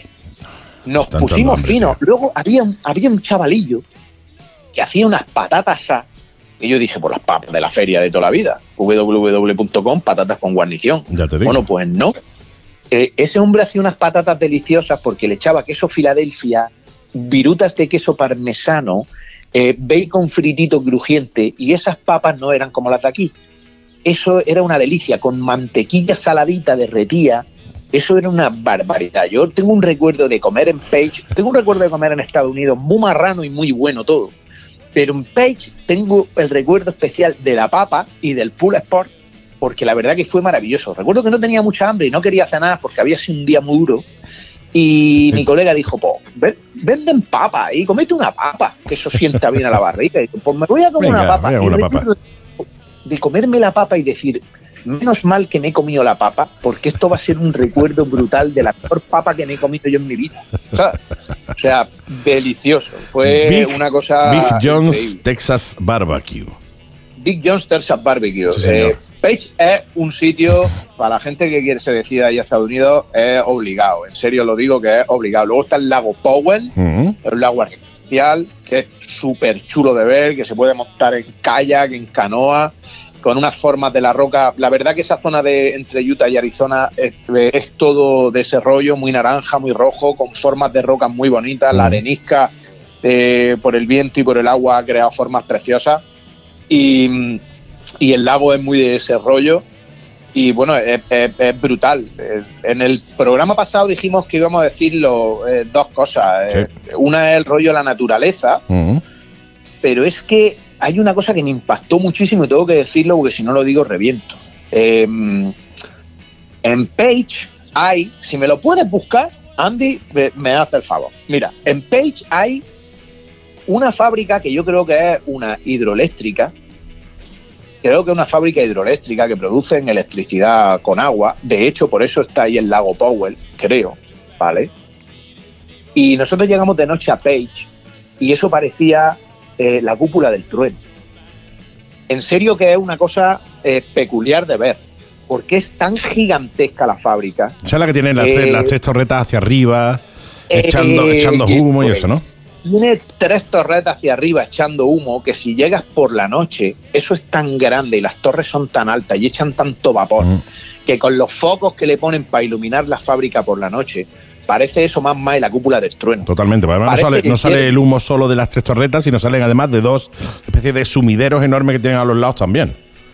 Exactamente, eso empieza a soltar vapor y luego los focos Bueno, no de color vapor. Es, es, es una movida porque le ponen mucho foco por la noche, supongo que para alumbrarse a ellos, ¿no? Eso trabajará 24. Pero esos focos son de color amarillento, eh, son luces de fósforo de estas de toda la vida, de las farolas antiguas, eh, muy anaranjadas, y el contraste con los humos y lo gigantesca que es la fábrica, y luego que vienes de la más y absoluta nada, porque para llegar a Page por la carretera que nosotros llegamos era la nada absoluta, nada con un montón sí. de curvas. Me acuerdo que había un muchacho que iba en una Roa Glide delante mío, que no era de los nuestros, pero se ve que iba a Page y me eché una picada con él brutal, iba zumbándole a más no poder, y íbamos los dos de Mike Duhan contra Cribillé, ¿sabes? Y me lo pasé súper bien. Y cuando llegamos los dos a la entrada del pueblo, que todavía no había nada, que ya veía, ves, es lo primero que, te- que ves a lo lejos, a la lejanía, ves ese monstruo Sí, de ves acero. la estación generadora Navaja. ¿sabes? Es la planta de vapor de carbón eh, que está pegada a Page. Exactamente. Lo primero que te encuentras es eso en el horizonte súper grande, iluminada de naranja y soltando vapores de una manera que parece que es, no sé, como el yermo. ¿Sabes lo que te digo? sí, Como sí, que. Como que está, eh, ya te digo, a lo más más, a lo, a lo construcción eh, futurista de que el mundo se ha ido a tomar por Sí, saco sí, y en medio del desierto te encuentras eso. Tienen que. Da, da la sensación de que van a sonar trompetas de esas de. Totalmente, Y te totalmente. para y sí. dices. Yo me acuerdo que se paró el colega al lado mío y me miró y miró al amasijo ese y me miró otra vez como diciendo, chacho, ¿Esto ¿dónde vamos, ¿Esto qué tío? es?". Esto es Page, ¿esto qué eh?". Sí, sí, sí. La verdad que es brutal. Es una cosa que, que tío, que impacta. Luego ya por el día se hace de día y ya la ves a lo lejos y, y no es lo mismo. Pero nosotros llegamos allí de noche y nos la encontramos de frente, tío, y dijimos, tío, qué movida, ¿no? Vaya fábrica más como demoníaca, qué, qué cosa, sí, y sí. cuánto y, y cuántas luces. Y la verdad que es una, es una cosa súper peculiar que tiene Page, un pueblecillo así más bien pequeñillo. Y, y tiene el, el bicho ese de acero ahí en medio. Totalmente. Pues si lo ves de día, bueno, pues es una fábrica y ves las tres eh, con las tres chimeneas hacia arriba y tal. Pero si lo ves de noche, bien como tú dices, la, lo ves todo amarillento, eh, todo iluminado en amarillo, parece fuego. eh, tiene un, un rollo así muy, muy así, muy. Muy, muy Mad Max, muy de, de- de- de película Sí. de destrucción, ¿no? De. Se ha terminado la Tierra y quedan esos reductos, ¿no? De, de, de- de- Claro, de- es como, como una construcción ahí un poco infernal con esas sí, sí. luces y esos vapores. Y te recuerda, sobre todo te recuerda a la nueva de Mad Max, ¿no? Yo creo que todos habréis visto la nueva de Mad Max. eh, con el camión, etcétera, etcétera, con el camión de batalla Sí, y, sí, bueno, sí. el colega ha estado tocando la guitarra y etcétera, etcétera, pues te recuerda un poco a eso, ¿no? A esa Mm. tecnología de un mundo apocalíptico, muy steampunk pues, todo. cuando- es muy steampunk, correcto. Muy Muy steampunk. steampunk, cuando, cuando te la encuentras de frente y vienes de un desierto, entre comillas, ¿no? Porque ahí todo es medio desértico, semidesértico y tal. Pues vienes de la nada y te encuentras eso de frente. Es muy rollete steampunk, muy como meterte en una ciudad de estas que, que la gente vive en- entre calderas Sí, y tal. sí, sí. Y la verdad que es muy chulo. Eh, los tres dijimos lo mismo, que movida esto, ¿no? Esto- Sí, sí, sí. sí, ¿Y esto- es es? esto ¿Qué es? No, ahí no habrán motel ahí dentro, ¿no? Sí, tío. La verdad que muy chulo, muy apocalíptico. Y, y fue, yo creo que fue porque llegamos de noche y nos la encontramos de frente. Sí. Porque luego ya te digo que por el día, pues bueno, pues no es lo mismo, pero, pero no impactó. Fue una cosa peculiar en medio de un pueblecito y, bueno, una industria que tiene allí con el tema de la hidroeléctrica, esa importante. Supongo que dará Importante, mucho sí. trabajo al, al pueblo y si vivieran un poco la economía, se basará en el turismo y en, y en, la, y en el amasijo de hierro que tienen ahí en medio. Sí, señor. Yo entiendo que sí. Además, pertenece a la, la opción navaja, con lo cual yo creo que debe ser una de las fuentes de, de trabajo o de economía dentro de, la, de lo que es la propia nación navaja. Pues oye, con, con este amasijo de hierro eh, nos despedimos para hasta la semana que viene. Nos dejamos atrás esta hidroeléctrica brutal. Recomendable 100% el pasar por Page en tu viaje a Estados Unidos. Eh, hablamos la semana que viene, compañero, de otra cosa. Hablamos No sé si seguimos con el viaje o eh, ya solucionaremos alguna duda de los oyentes, que por cierto aprovecho. Tienes el WhatsApp disponible para escribirnos oyentes y decirnos lo que queráis. 653-200-600. Si habéis hecho el viaje vosotros a Estados Unidos y queréis aportar algún tipo de comentario, o bien si queréis, pues oye, que Denis, aparte del viaje a Estados Unidos, no hable de cualquier otra historia, que seguro que el tío eh, está preparado, porque si ha, otra cosa no, pero formado y, y con conocimiento, no hay otro igual que nuestro Denis. Mi querido amigo, ¿nos escuchamos la semana que viene? Nos escuchamos la semanita que viene, chicos. Muchísimas Qué gracias. maravilla. Gracias, compañero. Hasta la semana que viene. Chao, chicos. Chao, chao.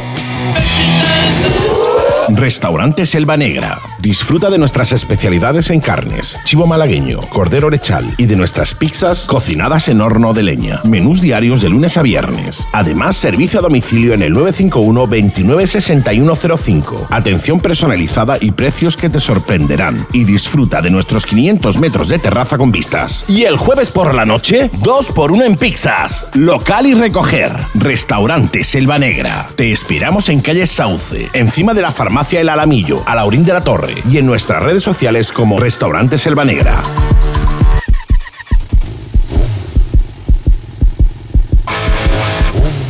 Y como cada semanita, nuestro querido Juan Carlos Toribio de IMU se acerca virtualmente, o mejor dicho, telefónicamente, aquí a los estudios de la Mega y Gas a traernos cositas eh, relacionadas con la seguridad vial.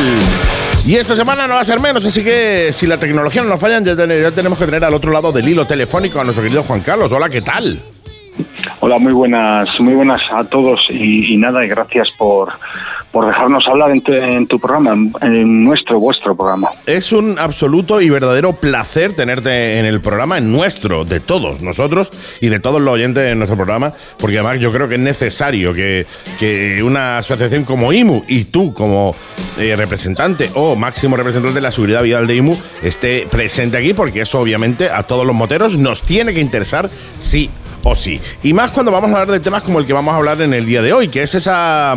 eh, bueno, eh, esa opción o esa intención, mejor dicho, de eliminar el 20%, el 20, los 20 kilómetros por hora que hay de margen para poder adelantar. Si no, no, no sé si lo he dicho bien, yo creo que sí, ¿no? Sí, sí, perfecto. Es una, es una propuesta de ley, una propuesta de ley que hoy en día ya está en el Congreso, ya lo están debatiendo. Que, que, que, mira que lo hemos hablado antes a micro cerrado, que, que bien asesora eh, tráfico para que el gobierno mm, eh, haga buenas leyes, ¿eh? Qué bien asesora, ¿eh? Qué, qué- qué maravilla, ¿eh? Y Yo sé que lo estás diciendo con, con segundas, Vamos, efectivamente es todo, es lo contrario. Sí, sí, es todo, terceras y cuartas, es todo lo contrario.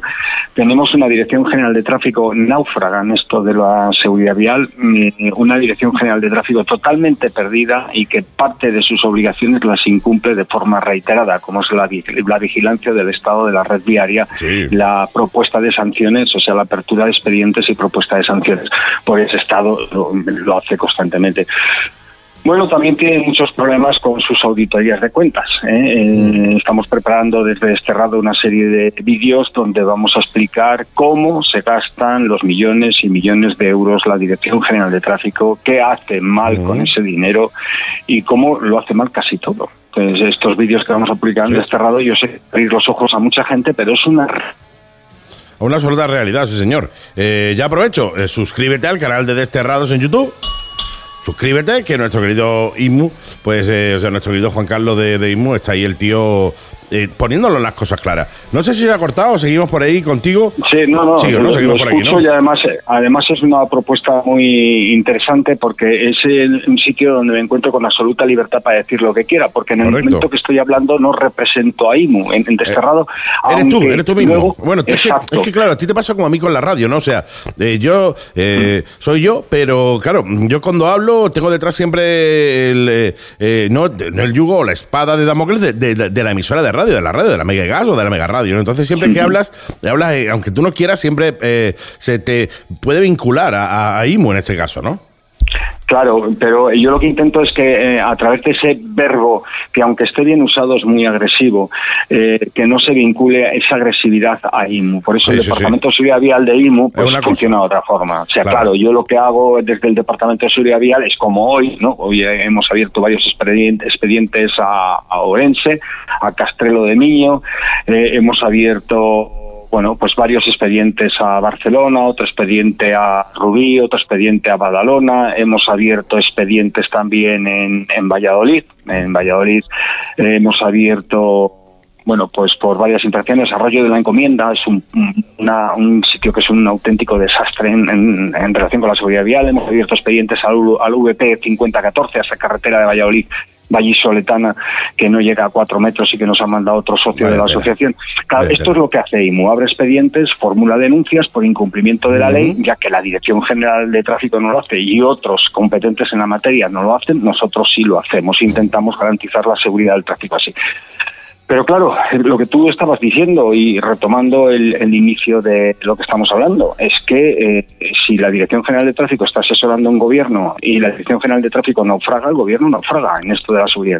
Y es que el gobierno está naufragando en esto de la seguridad. Fijaros, la intención que tiene la dirección, eh, el gobierno de España, asesorado por la Dirección General de Tráfico, es retirar ese margen de error en ese proyecto ley que tiene ahora mismo en, en estudio, ese proyecto ley de reforma del Real Decreto Legislativo 6 2015, que es eh, ese anteproyecto ley, que es el, el- eh, la ley de seguridad vial, ¿no? y, y diréis, bueno, pero es que ese margen de error, que bueno, que sí que es cierto que viene en el artículo 21, ¿eh? que nos habla del artículo 21 cuarto de la ley de seguridad vial, nos dice que las velocidades máximas fijadas para las carreteras convencionales, excepto travesías, podrán ser rebasadas en 20 kilómetros hora por turismos y motocicletas, no por el resto, ¿eh? solo por turismos y motocicletas, cuando adelanten a otros vehículos que circulen a velocidad inferior a aquellos. Esto se reitera en el propio reglamento eh, general de circulación, ¿eh? en el propio reglamento general de circulación, en el artículo 51. Y mm, luego nos habla el artículo 35 de la Ley de Seguridad Vial. Actualmente nos está diciendo pues que hay que adelantar pues pues con diligencia, con precaución, que hay que hacer, hay que adelantar pues con una velocidad eh, notoriamente superior. En ninguna parte de la ley nos dice que es una velocidad notoriamente superior. claro, pero claro. claro, la velocidad del paso humano sería una velocidad notoriamente superior, Sí. o sea, 5 kilómetros hora, pues a lo mejor no, ¿no? Entonces, eh, Depende eh, de con cada quien. Depende de cada quien, claro. Claro, claro, es que es un, un concepto totalmente subjetivo, puesto que no viene definido. Cuando tú te estás sacando Pero- el carnet, 70 kilómetros por hora es una barbaridad. Cuando ya llevas ya 30 años de carnet, 70 kilómetros por hora en el coche, pues a lo mejor no es tanto. No es tanto, efectivamente. Bueno, pues es el relativismo de esa diferencial de velocidad cuando realizamos una maniobra de adelantamiento y que eh, nos está advirtiendo el artículo 35 de la Ley de Seguridad Vial que hay que tener una velocidad notoriamente superior, ¿no? Y ese artículo pues 85 y 86 que también nos está recordando del Reglamento General de Circulación ese- esas características de la maniobra de adelantamiento, pues estos señores, estos señores, la Dirección General de Tráfico quieren quitarla. Claro. Claro, eh, si quitamos ese diferencial de velocidad, vamos a ver qué es lo que sucede. Y yo lo que quiero es que en el programa de hoy eh, hablemos de por qué la Dirección General de Tráfico quiere quitar ese diferencial de velocidad y cómo hay una involución negativa en la destrucción de seguridad como consecuencia de quitar esos 20 Ujú. kilómetros hora de margen en la maniobra de adelantamiento. ¿Vale? Bien, bien, bien, bien, bien. Bien, mira, fijaros, fijaros que hay algo que me asusta. ¿Sabéis hace cuánto tiempo eh, tenemos de margen de 20 kilómetros hora? ¿Desde cuándo? Desde los 70 por lo menos, ¿no? No, desde 1981 casi. Casi, por lo menos, por lo menos, no, y podría ser desde los 70, pero por lo menos mis investigaciones apuntan a 1981 en un decreto, pues que sale el 8 de mayo, y que, eh, bueno, se dispone que exista ese margen de seguridad en la maniobra de, de adelantamiento, en, en la reforma del artículo 20, que quedaba redactado, pues permitiendo pues que esas motocicletas y esos vehículos turismo pudieran incrementar la velocidad en 20 kilómetros hora cuando realizaran la maniobra de adelantamiento. Y atiende a la lógica que acompaña la ley y las disposiciones legales de que la velocidad sea notoriamente superior, porque todos sabemos que colocarnos en el lado izquierdo en sentido contrario de la marcha es peligroso. Sí. Y estar mucho rato en paralelo con otro vehículo También. es peligroso. Esto son cosas muy lógicas, pero la DGT no, no lo entiende. La Dirección General de Tráfico ha embriagado al, al, al, al gobierno en, en, una propuesta de destrucción de la seguridad vial que tiene más de 40 años y que la estamos ejecutando durante más de 40 años. Lo asombroso de todo es que ¿sabes la Dirección General de Tráfico al hacerlo? Pues eh, que 140 kilómetros por hora en el caso de los 20, 120 más 20, eso es una velocidad. No, no, es, solo en, eh, Andy, sería solo en carreteras convencionales. O sea, en ah. realidad estamos a 90 kilómetros hora, 110. pues sería 110, efectivamente. Pues, eh, no, tengo ni idea, pues ya me parece absolutamente ridículo, vamos. Sí, bueno, pues, pues es más ridículo eh, la razón. La razón es que en el resto de países de la Unión no existe esta, esta permisividad en lo relativo al incremento de velocidad en la maniobra de adelantamiento. O sea, para una cosa que hacemos bien y diferente con el resto de los países, la destruimos. ¿Por qué no cogemos los límites de velocidad en Alemania? No, no, no, que va, eso no, no vayamos a coger los límites de velocidad en Alemania en, en las autobahn, ¿no? En la autobahn, en la, eh, donde si las condiciones del tráfico lo permiten y en determinado tipo de circunstancias te dejan alcanzar otras velocidades muy Sí, sí, sí, totalmente. Yo lo que, yo lo que no llego a entender es, eh, eh, a ver, todo lo que es la, los vehículos en sí, todos han mejorado una barbaridad, ¿eh? todos han evolucionado muchísimo. Pero sin embargo, las leyes de tráfico siguen estancadas en los 70, primeros de los 80, y no evolucionan como evolucionan los vehículos. O sea, yo entiendo que a lo mejor un Seat Panda o un Seat 127 a 150 es morirte. O sea, es aquello revienta por todos lados y vas a lo que da el coche y es peligroso.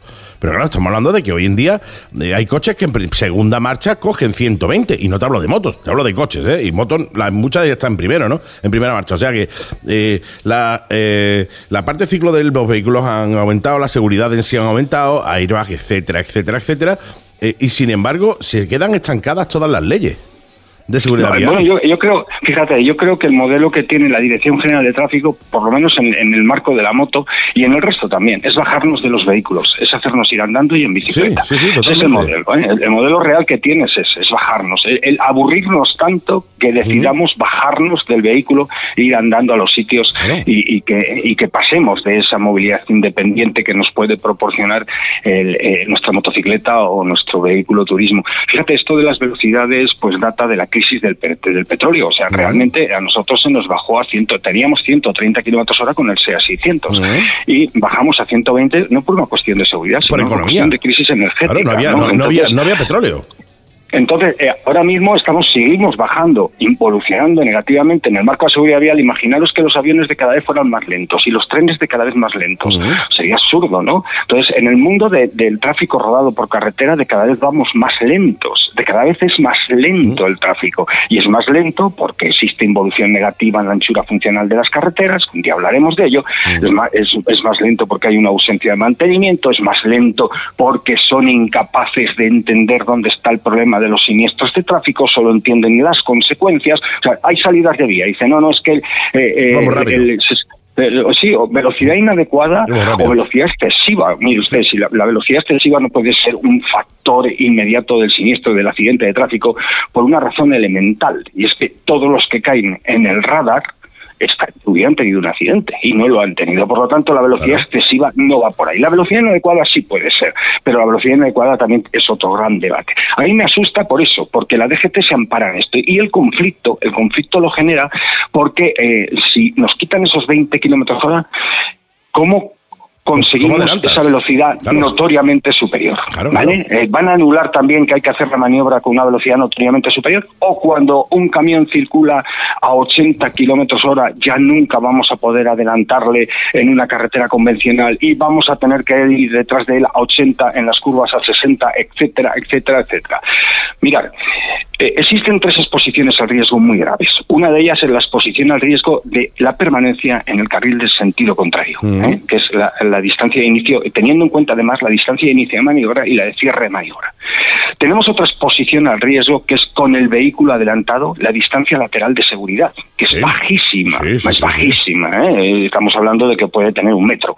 Un metro en la mejor de las condiciones, en, muchas ocasiones, ¿eh? ¿vale? Exacto. Y luego tenemos una exposición al riesgo con el vehículo adelantado sobre todo en el tema de camiones de la presión de las ruedas. Y me diréis, ¿y eso qué leche es? Pues yo estoy diciendo que la rueda de un camión está 8 kilos y que no es la primera vez que revienta y que No, si no, es que revienta como te te pillas puede del- matar. como te pillas del lado, te mata. Sí, de claro. Exactamente. Y que si revienta te puede. Sí, sí. Entonces, esta involución ne- negativa en seguridad vial pues, se puede involucionar regresando a conceptos primitivos que sean mejores que los actuales, porque la experiencia nos ha demostrado que no funciona, pero es que además no se ampara ni tan siquiera en que exista un fundamento eh, eh, que diga, que explique una investigación que explique es que, es que mm, eh, estos 20 kilómetros hora han generado X, X número Claro. de accidentes. No existe ni un puñetero caso en toda España que ese incremento de la velocidad en la maniobra del adelantamiento haya sido causa concurrente ¿eh? o principal en un accidente de tráfico. Entonces, ¿qué está haciendo la Dirección General de Tráfico? Yo creo que la, Mirar, la idea que tienen es, eh, bueno, vamos, cuanto más lento vayan, menos accidentes van a haber seguro. Por tanto, vamos a bajar la velocidad al mínimo Exacto, posible, exacto. al mínimo posible, para que eh, Sí, sí. si hay un accidente es porque ya porque le vuelque la moto al chaval, no porque vaya rápido. No, eso- son incapaces de entender que la tecnología no puede ir por ese camino, no puede, no, no, que, que además la evolución tecnológica va por otro camino, no Sí, va sí, por el camino tanto. que ellos quieren, de que, de que vayamos abandonando la circulación en vehículos. Luego, como son incapaces de entender, le echan la culpa a todo, a, la, a la velocidad, siempre a la velocidad, cuando la seguridad no está basada en la velocidad, está basada en otros aspectos y en los que hay que trabajar es en otros aspectos. ¿Cómo se trabaja en las vías del tren? Ampliando el ancho de vía, pasando al ancho de vía internacional, pues una serie de cosas y por eso tenemos aves que circulan a 200 kilómetros hora, porque con el ancho de vía antiguo no podríamos No hacerlo, puede, por claro. ejemplo, ¿no? Entonces, eh, eh, esta involución, esta eh, que pese a que nuestros ingenieros están trabajando constantemente en las mejores condiciones de seguridad de esos vehículos, se involuciona en materia de conservación de carreteras, eh, no de construcción, porque en construcción los ingenieros civiles hacen un trabajo excepcional, las normas técnicas son fantásticas, pero luego no las cumplen, ¿vale? Y ahí tenemos el problema, en el no cumplimiento. Fijaros, eh, si adelanto a un... a- Ya, ya estoy diciendo que este tema, los 20 kilómetros hora, no están implicados en ningún accidente de tráfico. Y si no, que diga la DGT, diga, Toribio, mientes. Están implicados en este, este y este. Claro, Te doy... Dime, en, en, en, en 40 años, tres accidentes de tráfico en los que estés implicado. Dirección General de Tráfico. Si escuchas nuestro programa, atrévete y dinos tres accidentes de tráfico, fecha, hora y dónde se produjo ese accidente. y Yo me encargaré de averiguar si es verdad o mentira. ¿Vale? Y que dejen ya de mentir al ciudadano y de tratarlo como si el ciudadano no eh, fuera inteligente. ¿Eh? Esto es un atentado contra la inteligencia de los ciudadanos que deben de estar protegidos por la Dirección General de Tráfico en materia de seguridad. Mirad, un, un articulado de 16,5 metros, que sabéis que es lo que habitualmente tiene un tráiler convencional, Sí. no vamos a hablar de portacoches, vamos a hablar de un, de un 16,5 metros, ¿no? de un tráiler convencional. Si yo circulo, si el camión circula a 85 kilómetros hora, con un diferencial de velocidad de unos 20 kilómetros hora constantes, es- estaríamos hablando de 5,55 metros por segundo aproximadamente, necesitaríamos tres segundos para rebasarlo, ¿y- Correcto. ¿vale? Para pasarlo, tres segundos, pero claro, necesitamos otros 20 metros porque son 10 de inicio de maniobra y otros 10 de regreso a carril, más Correcto. o menos, ¿vale? Entonces estaríamos hablando de otros 3,59 segundos, esto lo he calculado hace un momentito cuando sabía que me ibas a llamar, y estaríamos hablando de unos 5,56 segundos. Esto estamos hablando si hay un diferencial de 20 kilómetros hora, tardaría en realizar esa maniobra Cinco completa segundos y medio. 5,5 5,5, exacto, más o menos 5 segundos y medio. Si ese diferencial de velocidad de 85 kilómetros hora fuera de 5 kilómetros hora, Ujú. O sea, 1,38 metros por segundo, Correcto. yo necesitaría 12 segundos más 14 segundos y pico más, o sea, 26,277 Medio minuto. segundos, o sea, 26, casi medio minuto realizar esa maniobra de adelantamiento. Espectacular. Sí, sí, Espectacular. que mucha parte de ese medio minuto vas en paralelo con el camión. Así es. Así es, así es, así es, contando que una gran parte de ese tiempo, concretamente eh, 12 segundos, vamos en paralelo con el camión. concretamente unos 12, 11,87 segundos aproximadamente si nos vamos a una forma simple y no sexagesimal de medición del, del tiempo, ¿vale? Pero eh, fijaros la barbaridad a la que estamos sometidos. ¿eh? Si circulamos a 80, si el camión circula a 80 kilómetros hora y lo adelantamos a 110, como decía mi amigo Juanjo, que hizo unas tablas muy interesantes también, pues eh, son 77 metros y tardas 2,52 segundos. Este, eh, Juanjo barajaba otra situación, que es diferente a la que yo he presentado anteriormente.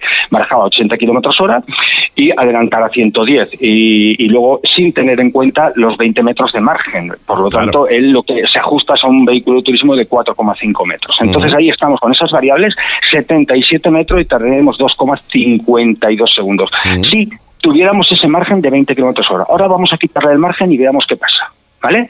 77 metros y 2,52 segundos hacer esa maniobra. Le quitamos el margen de 20 kilómetros hora, ¿vale? Adelantamos 10 kilómetros hora por encima de, 80, o sea, a 90 kilómetros hora, velocidad máxima genérica de una carretera convencional, y recorremos 189 metros, o sea, ya pasamos de 77 metros a 189 metros, y tardamos de 2,52 segundos, tardamos 7,56 segundos. Más del doble. Más del triple, o sea, casi el triple, más del triple. 2 por 3, 2 por 3, 6, son 7 segundos y pico, es el triple. O sea, tardamos el triple. Qué triste, qué triste que la Dirección General de Tráfico no tenga la capacidad cognitiva para estar ahí. La excepción que lleva más de 40 años entre nosotros de poder sobrepasar ese límite genérico de velocidad de 20 km hora en carreteras convencionales para motocicletas y vehículos turismo, no ha podido vincularse nunca a un incremento de accidentalidad mm. o como factor concurrente en un accidente.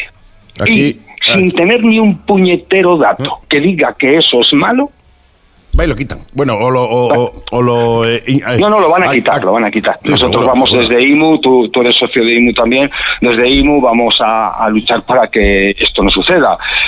Pero es que es que nos están nos están riendo de nosotros. La Dirección General de Tráfico es un, es un circo actualmente, pero un circo, un circo donde hay un el pelo Totalmente. Exacto, y, donde hay unos cuantos que le bailan alrededor y le ríen la gracia. Y, es que no hay que reír esta gracia, señores, porque yo me voy a un caso, me voy a otra cosa. Imaginaros que ahora se empiezan a producir accidentes de tráfico de esas características, de colisiones frontales. ¿Y quién me dice a mí si, hubiera tenido ese margen de 20 kilómetros hora que no se hubieran producido? Seguro. ¿Estaríamos en ese cambio del marco legislativo en contra del conocimiento de la física ante un homicidio por imprudencia, por modificar una ley, hacerla agresiva para la seguridad vial y ponernos en peligro a los ciudadanos? Dejo ahí en el aire una pregunta. Y esa es la pregunta que dejo. Buena pregunta. ¿Estaríamos ante un ¿eh? homicidio por imprudencia, por modificar una ley en negativo contra la seguridad de los ciudadanos? Buena, buena, buena pregunta. Pregunta que, la dejamos en el aire y que los mismos oyentes pues nos escriban al 653-200-600 o a la Mega y Gas en Facebook y nos demos ellos sus opiniones.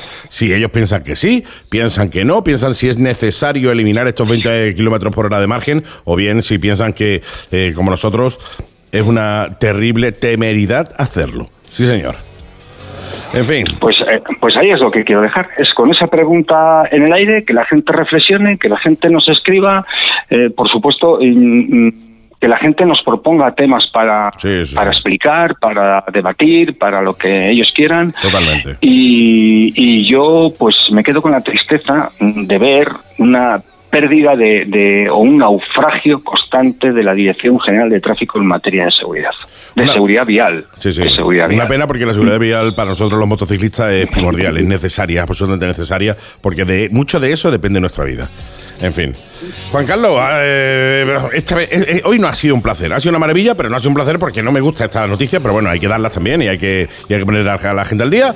Así que dejamos ahí en, el aire la pregunta para que los oyentes interactúen con nosotros en el WhatsApp del programa 653-200-600 o a través de la Mega y Gas. Y ya aprovecho para decirle a todos los, a todos los oyentes que estáis ahí detrás, os necesitamos, o sea, IMU os necesita para poder seguir luchando contra esto y contra otras muchísimas cosas que, que se hacen a diario que se hacen desde, desde IMU a diario, necesitamos que IMU sea una plataforma enorme, gigantesca, llenísima, llenísima de motoristas, eh, moteros o motoristas, llamarlo como quiera, eh, para apoyarnos precisamente, ¿no? Así que entra en seguridadmotociclistas.org directamente, entras ahí, le echas un vistacito a la página y si tienes, lo tienes a bien, Oye, eh, hazte socio como soy yo y como somos muchos de nosotros para eh, entre todos intentar pues apoyar a gentes como a personas como Juan Carlos y otros muchísimos eh, que están trabajando desde, desde IMU para intentar eh, bueno pues que la seguridad vial sea real y que no tengamos bueno pues no nos puedan tomar el pelo de la manera que nos lo están tomando como siempre. Así que ya sabéis, seguridadmotociclista.org.org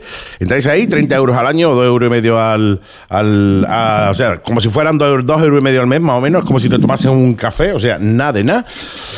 Y antes socio como lo somos ya y como espero que lo seamos, seamos muchos, muchísimos, dentro de muy poco seamos una barbaridad. Juan Carlos, ¿nos escuchamos la semana que viene? Nos escuchamos la semana que viene. Un placer estar aquí en estos micrófonos y Uves y buen viaje al que está en ruta. El placer, como siempre te digo, es nuestro y nos vemos en una semanita. Gracias, amigo. Chao, chao. Gracias a ti.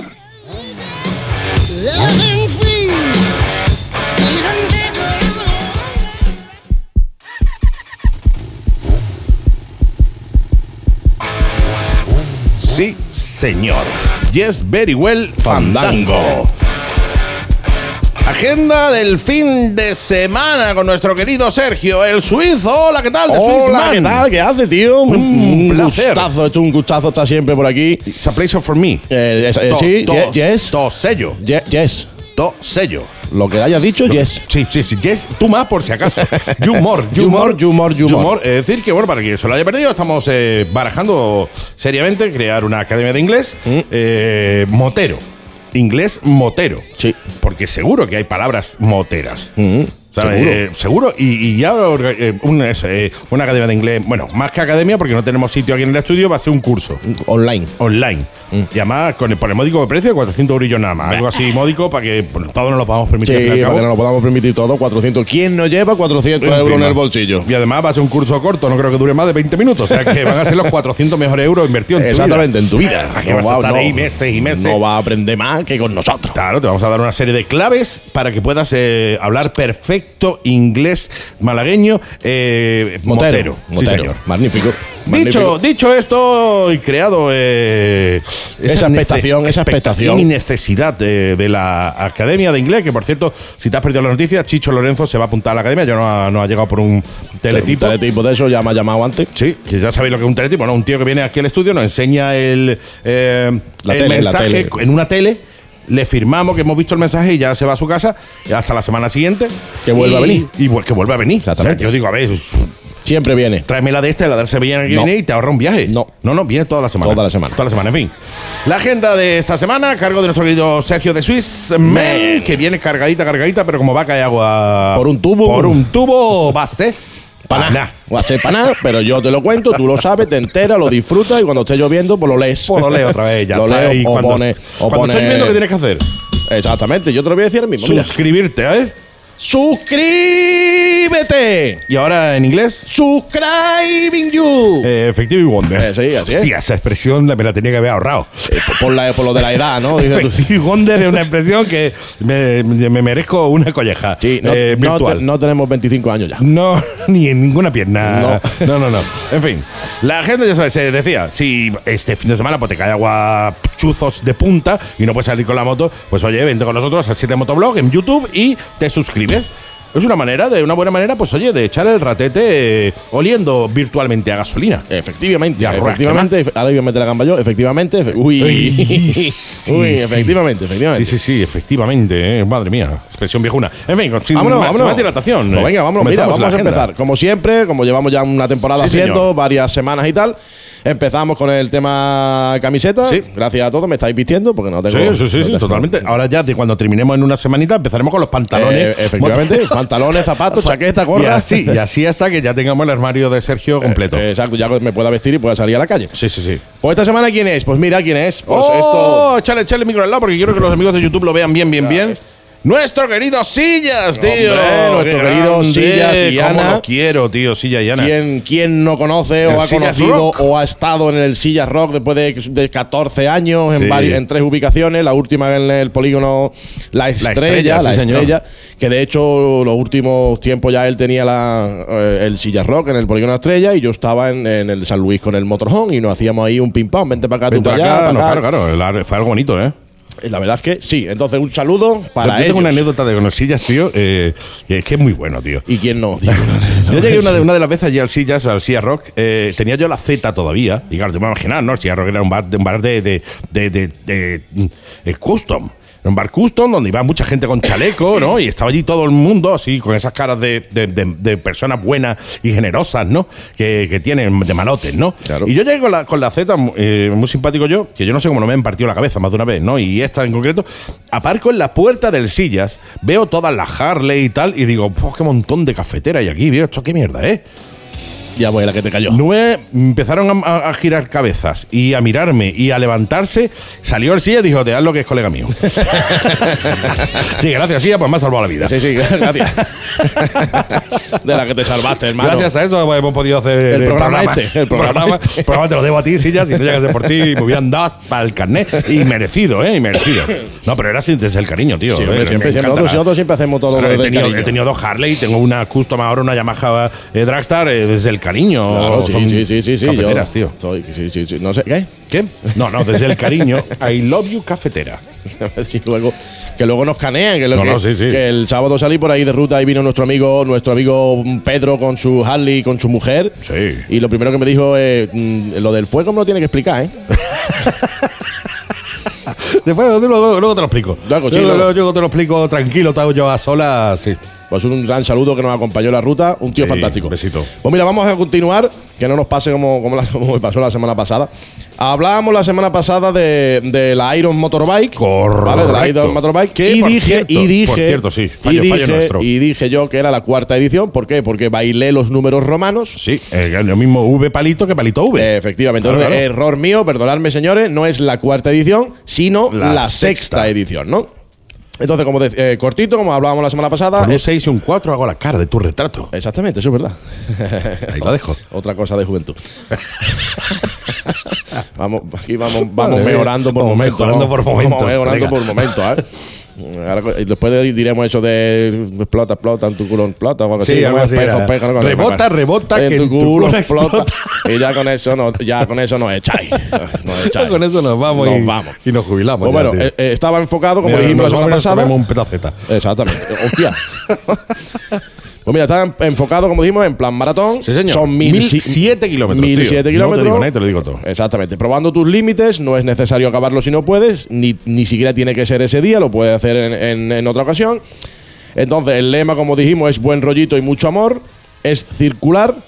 Eh, cada uno empieza donde mejor le venga, pero se termina en Sevilla. No hay inscripción, las fotos se suben a su Facebook, está calculado más o menos sin contar paradas que sean 12-15 horas de ruta. Y dijimos que esta semana daríamos los puntos de paso. Correcto. Pues pasamos. Mira, el primero pues es, eh, sería la Torre del Oro, que está en Sevilla, De, de, de Golden Tower. de Golden Tower. Oye, ¿puedo ir traduciendo, tío? Se me está ocurriendo eh, ir eh, traduciéndote al inglés para que la gente vea el poderío que tenemos en nuestro curso de inglés, eh, traduciéndote simultáneamente a lo que tú vas diciendo, tío. Sí, sí. Lo tenías que, lo tenías que haber dejado para después. Lo tenías que haber dejado para después, te lo voy a explicar. Mira. Bueno, pues lo dejo el- para después, venga, lo eh, dejamos para después. Porque, porque no, porque es que el segundo punto es el antiguo cerco industrial De los. De, de, de, de, de- de los. de la industria en Redondela. Peña Roya, Pueblo Nuevo, Córdoba. The, the, the, the place where the people go. the- una peña, eh. The place where the people go to take to drink beer. No, para que luego, luego que- Peña, yo voy diciendo peña por un lado, rolla por otra. Exactamente. y luego diréis que el 400 pavos, tirado, tirado de precio. parece caro. Tirado de precio.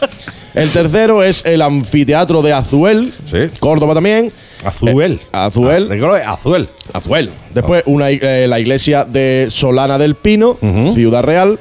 eh, De Mar, Real- de Mar de, Olivos. De, Real City. de, Real City. De Real City. Ciudad Real. Después el Mar de Olivos de Izna- Iznatoraz, que es Jaén. Olive Seas. Escúchame, estoy planteándome cobraros hasta más. Por, por la clase. Con las clases extra que os estamos, que estamos dando. precio, tío. Esto no tiene precio, joder. Nada, nada. Puta Ahora escúchame, escúchame, el mar de oliva me lo has traducido. Ignatoraf, venga. No llega ya, ya Lo dejamos, lo dejamos ahí, ¿no? Porque ¿cuántas veces vas tú ahí una vez en la vida, no? Una, una. Con que te aprendas el nombre bien en español. aprende, todo, en español, coño.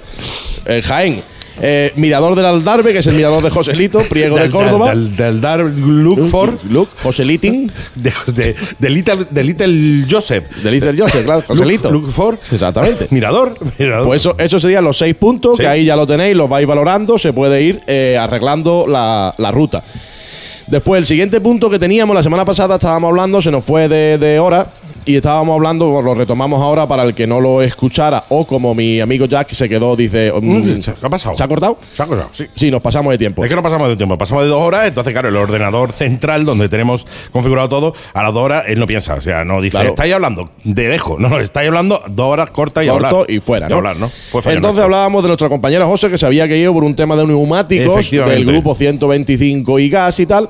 Y hablábamos, para se cortó, no lo vamos a extender mucho, pero hablábamos de que las gomas, los neumáticos, no son solo que el dibujo esté bien, No, hay algo más, ¿no? Eh, un poquito más, un poquito más allá del simplemente el dibujo, ¿eh? Exactamente, hay que mirar más cosas aparte del dibujo, que si la moto ha estado parado X tiempo, que si la moto ha estado apoyada en el caballete y se ha deformado la goma. Sí. Entonces hablábamos de una serie de cosas que... Caducidad de la goma. caducidad de la goma, correcta, que la goma viene pues su semana y su año de fabricación. Sí. No más Y- de cinco años. Exacto, entonces ahí tienes que mirar eso mucho. Porque me acuerdo de una que puso en el grupo que la goma tenía 12 años. Sí, digo, sí, esa sí. goma para un pufo. Esa decíamos goma ha hecho ya la- mesa. ha hecho ya la comunión y todo. tiene ya la comunión Ha hecho ya hecha. la comunión hecho. Ya la puede echar de casa. ¿No? Y entonces, Dale, dale añitos más y se independiza, ya puede eh, votar. Exactamente. Entonces decíamos eso, decíamos que nuestro compañero José estaba bien Mm. y que el compañero José ya ha cambiado su gomita con el amigo Antonio. Bien, bien, Entonces- bravo, bravo, José. Yo tengo que ir a cambiar las gomas de la Dragstar y ponerle un ruedón delantero gordo, gordo, un donut delante. Un ruedón de los Ya lo veré, ya lo un veréis, ruedón ¿eh? de los guapos. Bueno, ¿qué más? Pues mira, a lo largo de esta semana eh, me he estado mensajeando y hablando con mi amigo guapo Estudillo. ¿Este hombre quién es? Pues este hombre es uno de los De- administradores del grupo Cuatro y Medio. De Pretty Estudillo. Exactamente. Que por cierto nos comentó en Facebook Mm. que eh, el concepto, que no habíamos entendido, el concepto viene de los cuatro y medio. Sí, pero después no sé qué, qué ha podido pasar ahí o qué, porque yo precisamente leyendo eso, pues le- lo, lo- lo- Claro, yo digo, bueno, igual, igual es que nosotros teníamos el concepto mal de que era una peña que eh, la- cuadraba las rutas a cuatro horas y media. A ver. lo que nosotros creíamos. Claro, es lo que nos habían dicho. Eso, Claro, claro, eso claro. Se, puede, se puede cambiar o no.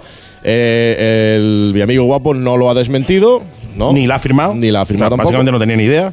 No, sí, sí, él Sí, como, ¿no? él como administrador, pues mira, él- ellos son eh, un grupo de moteros libres que lo puedes encontrar en, en- en Facebook. Sí, orroteando Es- por ahí. Exactamente, es un grupo que respeta el código de circulación, así Sí. como los límites de velocidad. Correcto. Hace- hacen rutas todos los domingos y esto es esto lo añado yo y festivos Sí, domingos y festivos y cuando ellos quieran. Porque, pero eso es seguro, eso es un grupo en Málaga que salvo lo que tú has dicho antes, salvo que estén cayendo chuzos de punta, el domingo Salen. se sale. Sí o sí. Exactamente. Y si hay una fiesta o hay algo y se puede sale. salir, se Sí sale. o sí. Es un grupo que sale siempre del Se divorcian también. Sí, o sí. Eh, Eh, es- todo, Sí, todo sí. sí o sí. Sí o sí. Entonces es un grupo que normalmente. or yes. Yes or yes. Yes or yes. Entonces es un grupo que normalmente siempre sale de la, de la Gal del Viso.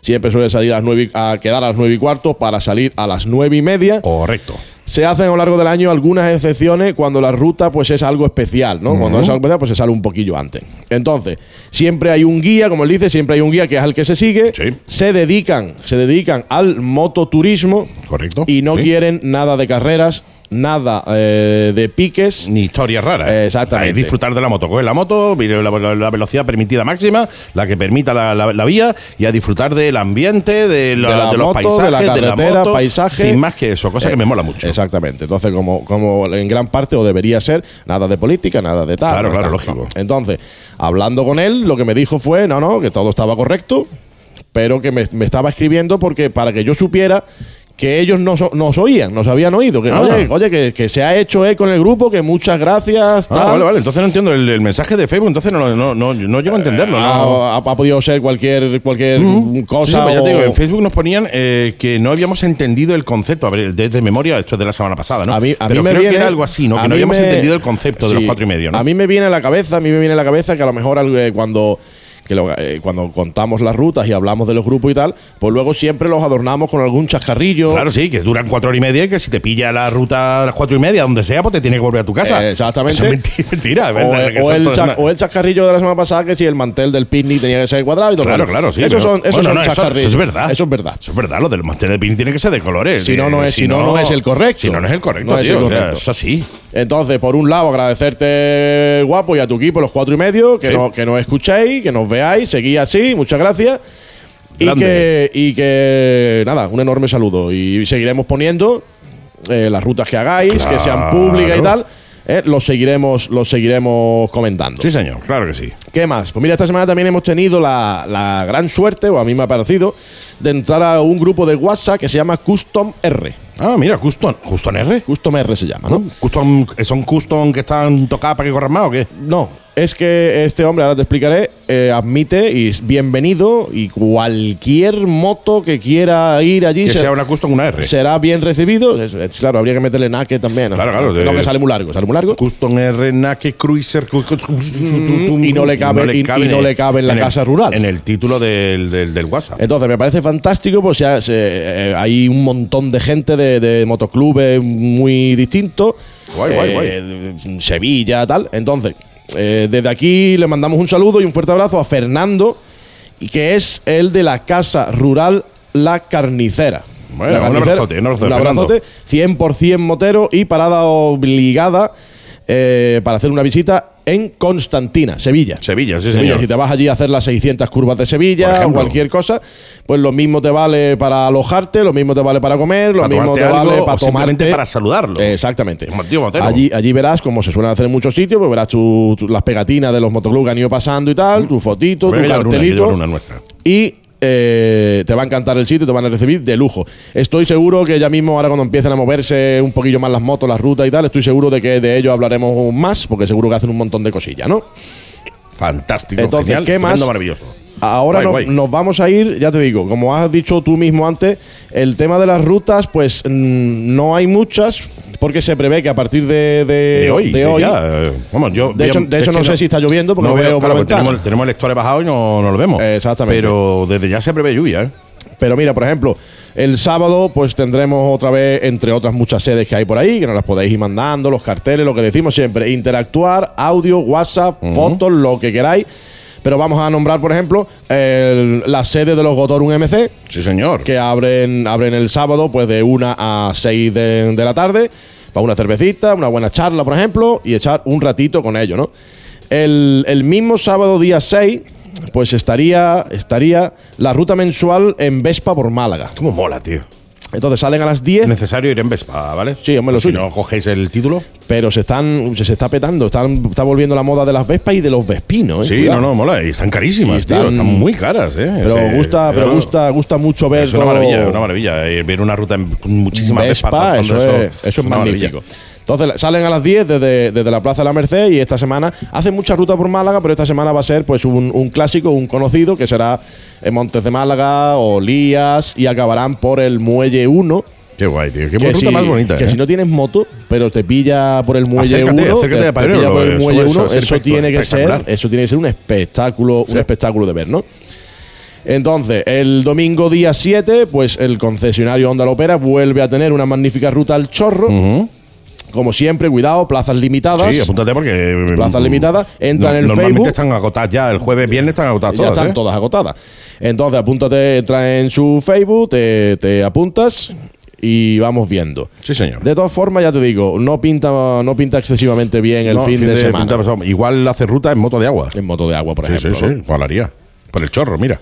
Eh, por Vas ejemplo. al chorro y allí te haces una ruta en moto de agua. Una, una ruta en moto de agua. Y volver. Y, y volver. Y volver, eh. No te quedes y volver, Go, go on back. Go on back. Claro que sí. of, of course, yes. Claro Después que sí. tenemos una. Clear, tenemos- clear of yes. Ye- claro clear- que sí. Claro que sí. Clear, Clear of, of yes. yes. Es que, esto, yo- es que no aprende inglés con Es nosotros no- porque, no quiere. porque no quiere, Es porque porque no pone interés. Ya Sí, te lo digo yo. exactamente. Si le, no- si le pusiera interés, aprendía inglés. Seguro, seguro.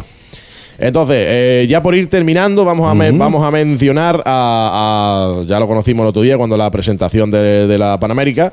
A nuestro amigo Canary Rider. Qué grande, tío. Canary Canary Rider. Gran blog, eh. Eh, suscríbete. Sí, si- sí, Si suscríbete. te gustan los blogs eh, a través de, YouTube, suscríbete, Canary Rider. Exactamente. Pues este hombre lo tengo ahí, lo tengo ahí un poco preocupado. Está el tío ahí. Lo tengo un poquito preocupado porque resulta que nos ha mandado unas camisetitas para que nosotros nos pongamos aquí en el programa. Pero no han llegado. Y no han llegado No han todavía. llegado. Tardan, ¿eh? De hecho, cuando nosotros mandamos las gorras de- de- del, del sorteo que hicimos en 7 Motoblog, y aprovecho. Suscríbete a 7 Motoblog, te lo puedo decir more alto, pero no más l- l- less, eh, como sea eso. Y si no te lo digo yo, te lo va a decir Sergio. Exactamente. ¡Suscríbete! Y en inglés. ¡Subscribing you! Dicho lo cual, eh, nosotros mandamos todas las gorras eh, y a Sonia, una de las ganadoras, eh, le llegó dos semanas y pico más tarde. O sea, yo miraba y decía, está en trayecto. A todos le había llegado las gorras, menos a ella, que no le habían llegado. Pero, Barcelona, ¿eh? no, pero lo de Sonia tiene una explicación científica que yo te voy a dar ahora mismo, que es como está allí en Barcelona. Sí, sí, está en Barcelona. Es cuesta arriba. Claro, claro, sí, sí. Hombre, a ver, nosotros mandar algo sería como solo mandamos a Melilla, a Melilla, que es lo que nos pilla cuesta abajo. Todo lo que mandemos es cuesta arriba. Claro, Pero él no, es para abajo. ¿Así? Sí, sí, del Canal, Canal Rider nos ha mandado para abajo. Él, eh, claro, y no nos llega. Y no nos ha llegado. Pues Igual se han entonces- pasado de largo, tío. Sí, bueno, ahora volverá. Ha dicho, oh, voy tan, voy, va- viene, claro, Voy el- embalado, voy el embalado. repartidor viene embalado con la Vespa, Claro. el Uy, repartidor se ha de pasado, correos tío. viene con la Vespa embalado, uh, y se ha pasado. Y se ha metido en el estrecho. Hostia, tío Málaga, tío Málaga. Y se ha metido en el estrecho. Melilla, uy, Casa, Casablanca. uy. Mira las canarias, mira las canarias, mira las canarias. Mira, mira, mira, mira, mira, mira. Ira, ira, ira, ira, ira. Nada, ya Pues nada. llegarán, ya llegarán. Canary Rider, un saludo desde aquí, la estamos esperando, no te preocupes, llegarán seguro, tú lo has mandado. Llegarán. Con lo cual, ten por seguro que cuando llegue, la enseñamos por aquí, por el Eh, canal 7 Motoblog. Y ello, ¿eh? me haré una foto de cuello para abajo para no estropear mucho la foto. Y no te preocupes, que ya mismo, ya mismo llegan, ya mismo llegan. Cuando llegue, llegaron. Cuando lleguen, están aquí, Sí, señor. ¿vale?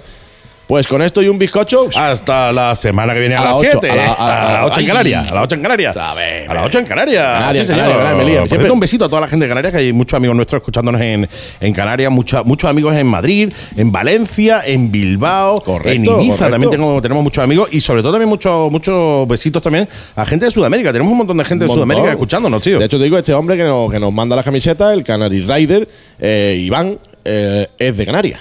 Sí. Afincado en Sevilla, pero de ahí el nombre del canal, claro. Claro, de Canary de Canarias, no tampoco es de Mulumbrera. No.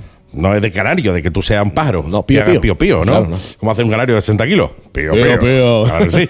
En fin, con esta tontería final nos marchamos, nos piramos, nos najamos. Gracias, mi querido Sergio. ha sido un verdadero gracias placer. a vosotros. El placer es mío. Y os recuerdo que vamos a lanzar un curso de inglés para moteros específico para moteros eh, por la cantidad irrisoria de 400 pavillos para que, eh, bueno, pues eh, no, no podáis decir 400 que no. pavetes y los 10 primeros, 450. Sí, señor. Y solo va a durar 20 minutitos, algo intenso para no hacerte perder mucho tiempo y vas a aprender un montón, a lot of English, A lot of English, very well. very well fandango dedicado al mundo de las motos. Brum, brum. Brum, brum, sí, señor. Así que con esta noticia nos marchamos, nos piramos, nos najamos. Gracias, mi querido Sergio. Gracias Insisto, a ti, a vosotros, a todos. Mensajes, WhatsApp, intercom, 653 200 interactuar. Sí, señor, sí, señor. Interactúa con la Mega y Gas, que lo tengo por aquí el indicativo, pero es que me lo beta eh, YouTube cuando lo pongo. O sea, voy a lanzarlo así más o menos. Ah, Todavía no, todavía no. Ah, ahora. Con la Mega y Gas. Envía Ya lo tus dejo ahí. comentarios, saludos, ideas, rutas, etcétera, a nuestro WhatsApp 653 200 600 y sé parte de la comunidad motera de la Mega y Gas. Efectivamente, se parte de la comunidad motera de la Mega y Gas. Interactúa con nosotros. Oye, un placer. eh, Igualmente, muchas gracias a ti, a todos, a los oyentes y a los mm, mm, vide- videntes. videntes, que son esa gente que ya saben hoy los que vamos a hablar la semana que viene. Exactamente. Efectivamente. Y nos vamos como nos vamos siempre. Si la cosa se complica, si la cosa se pone fea, mete sexta a la mega. y gas. Hasta la semana que viene. Chao, chao, your head.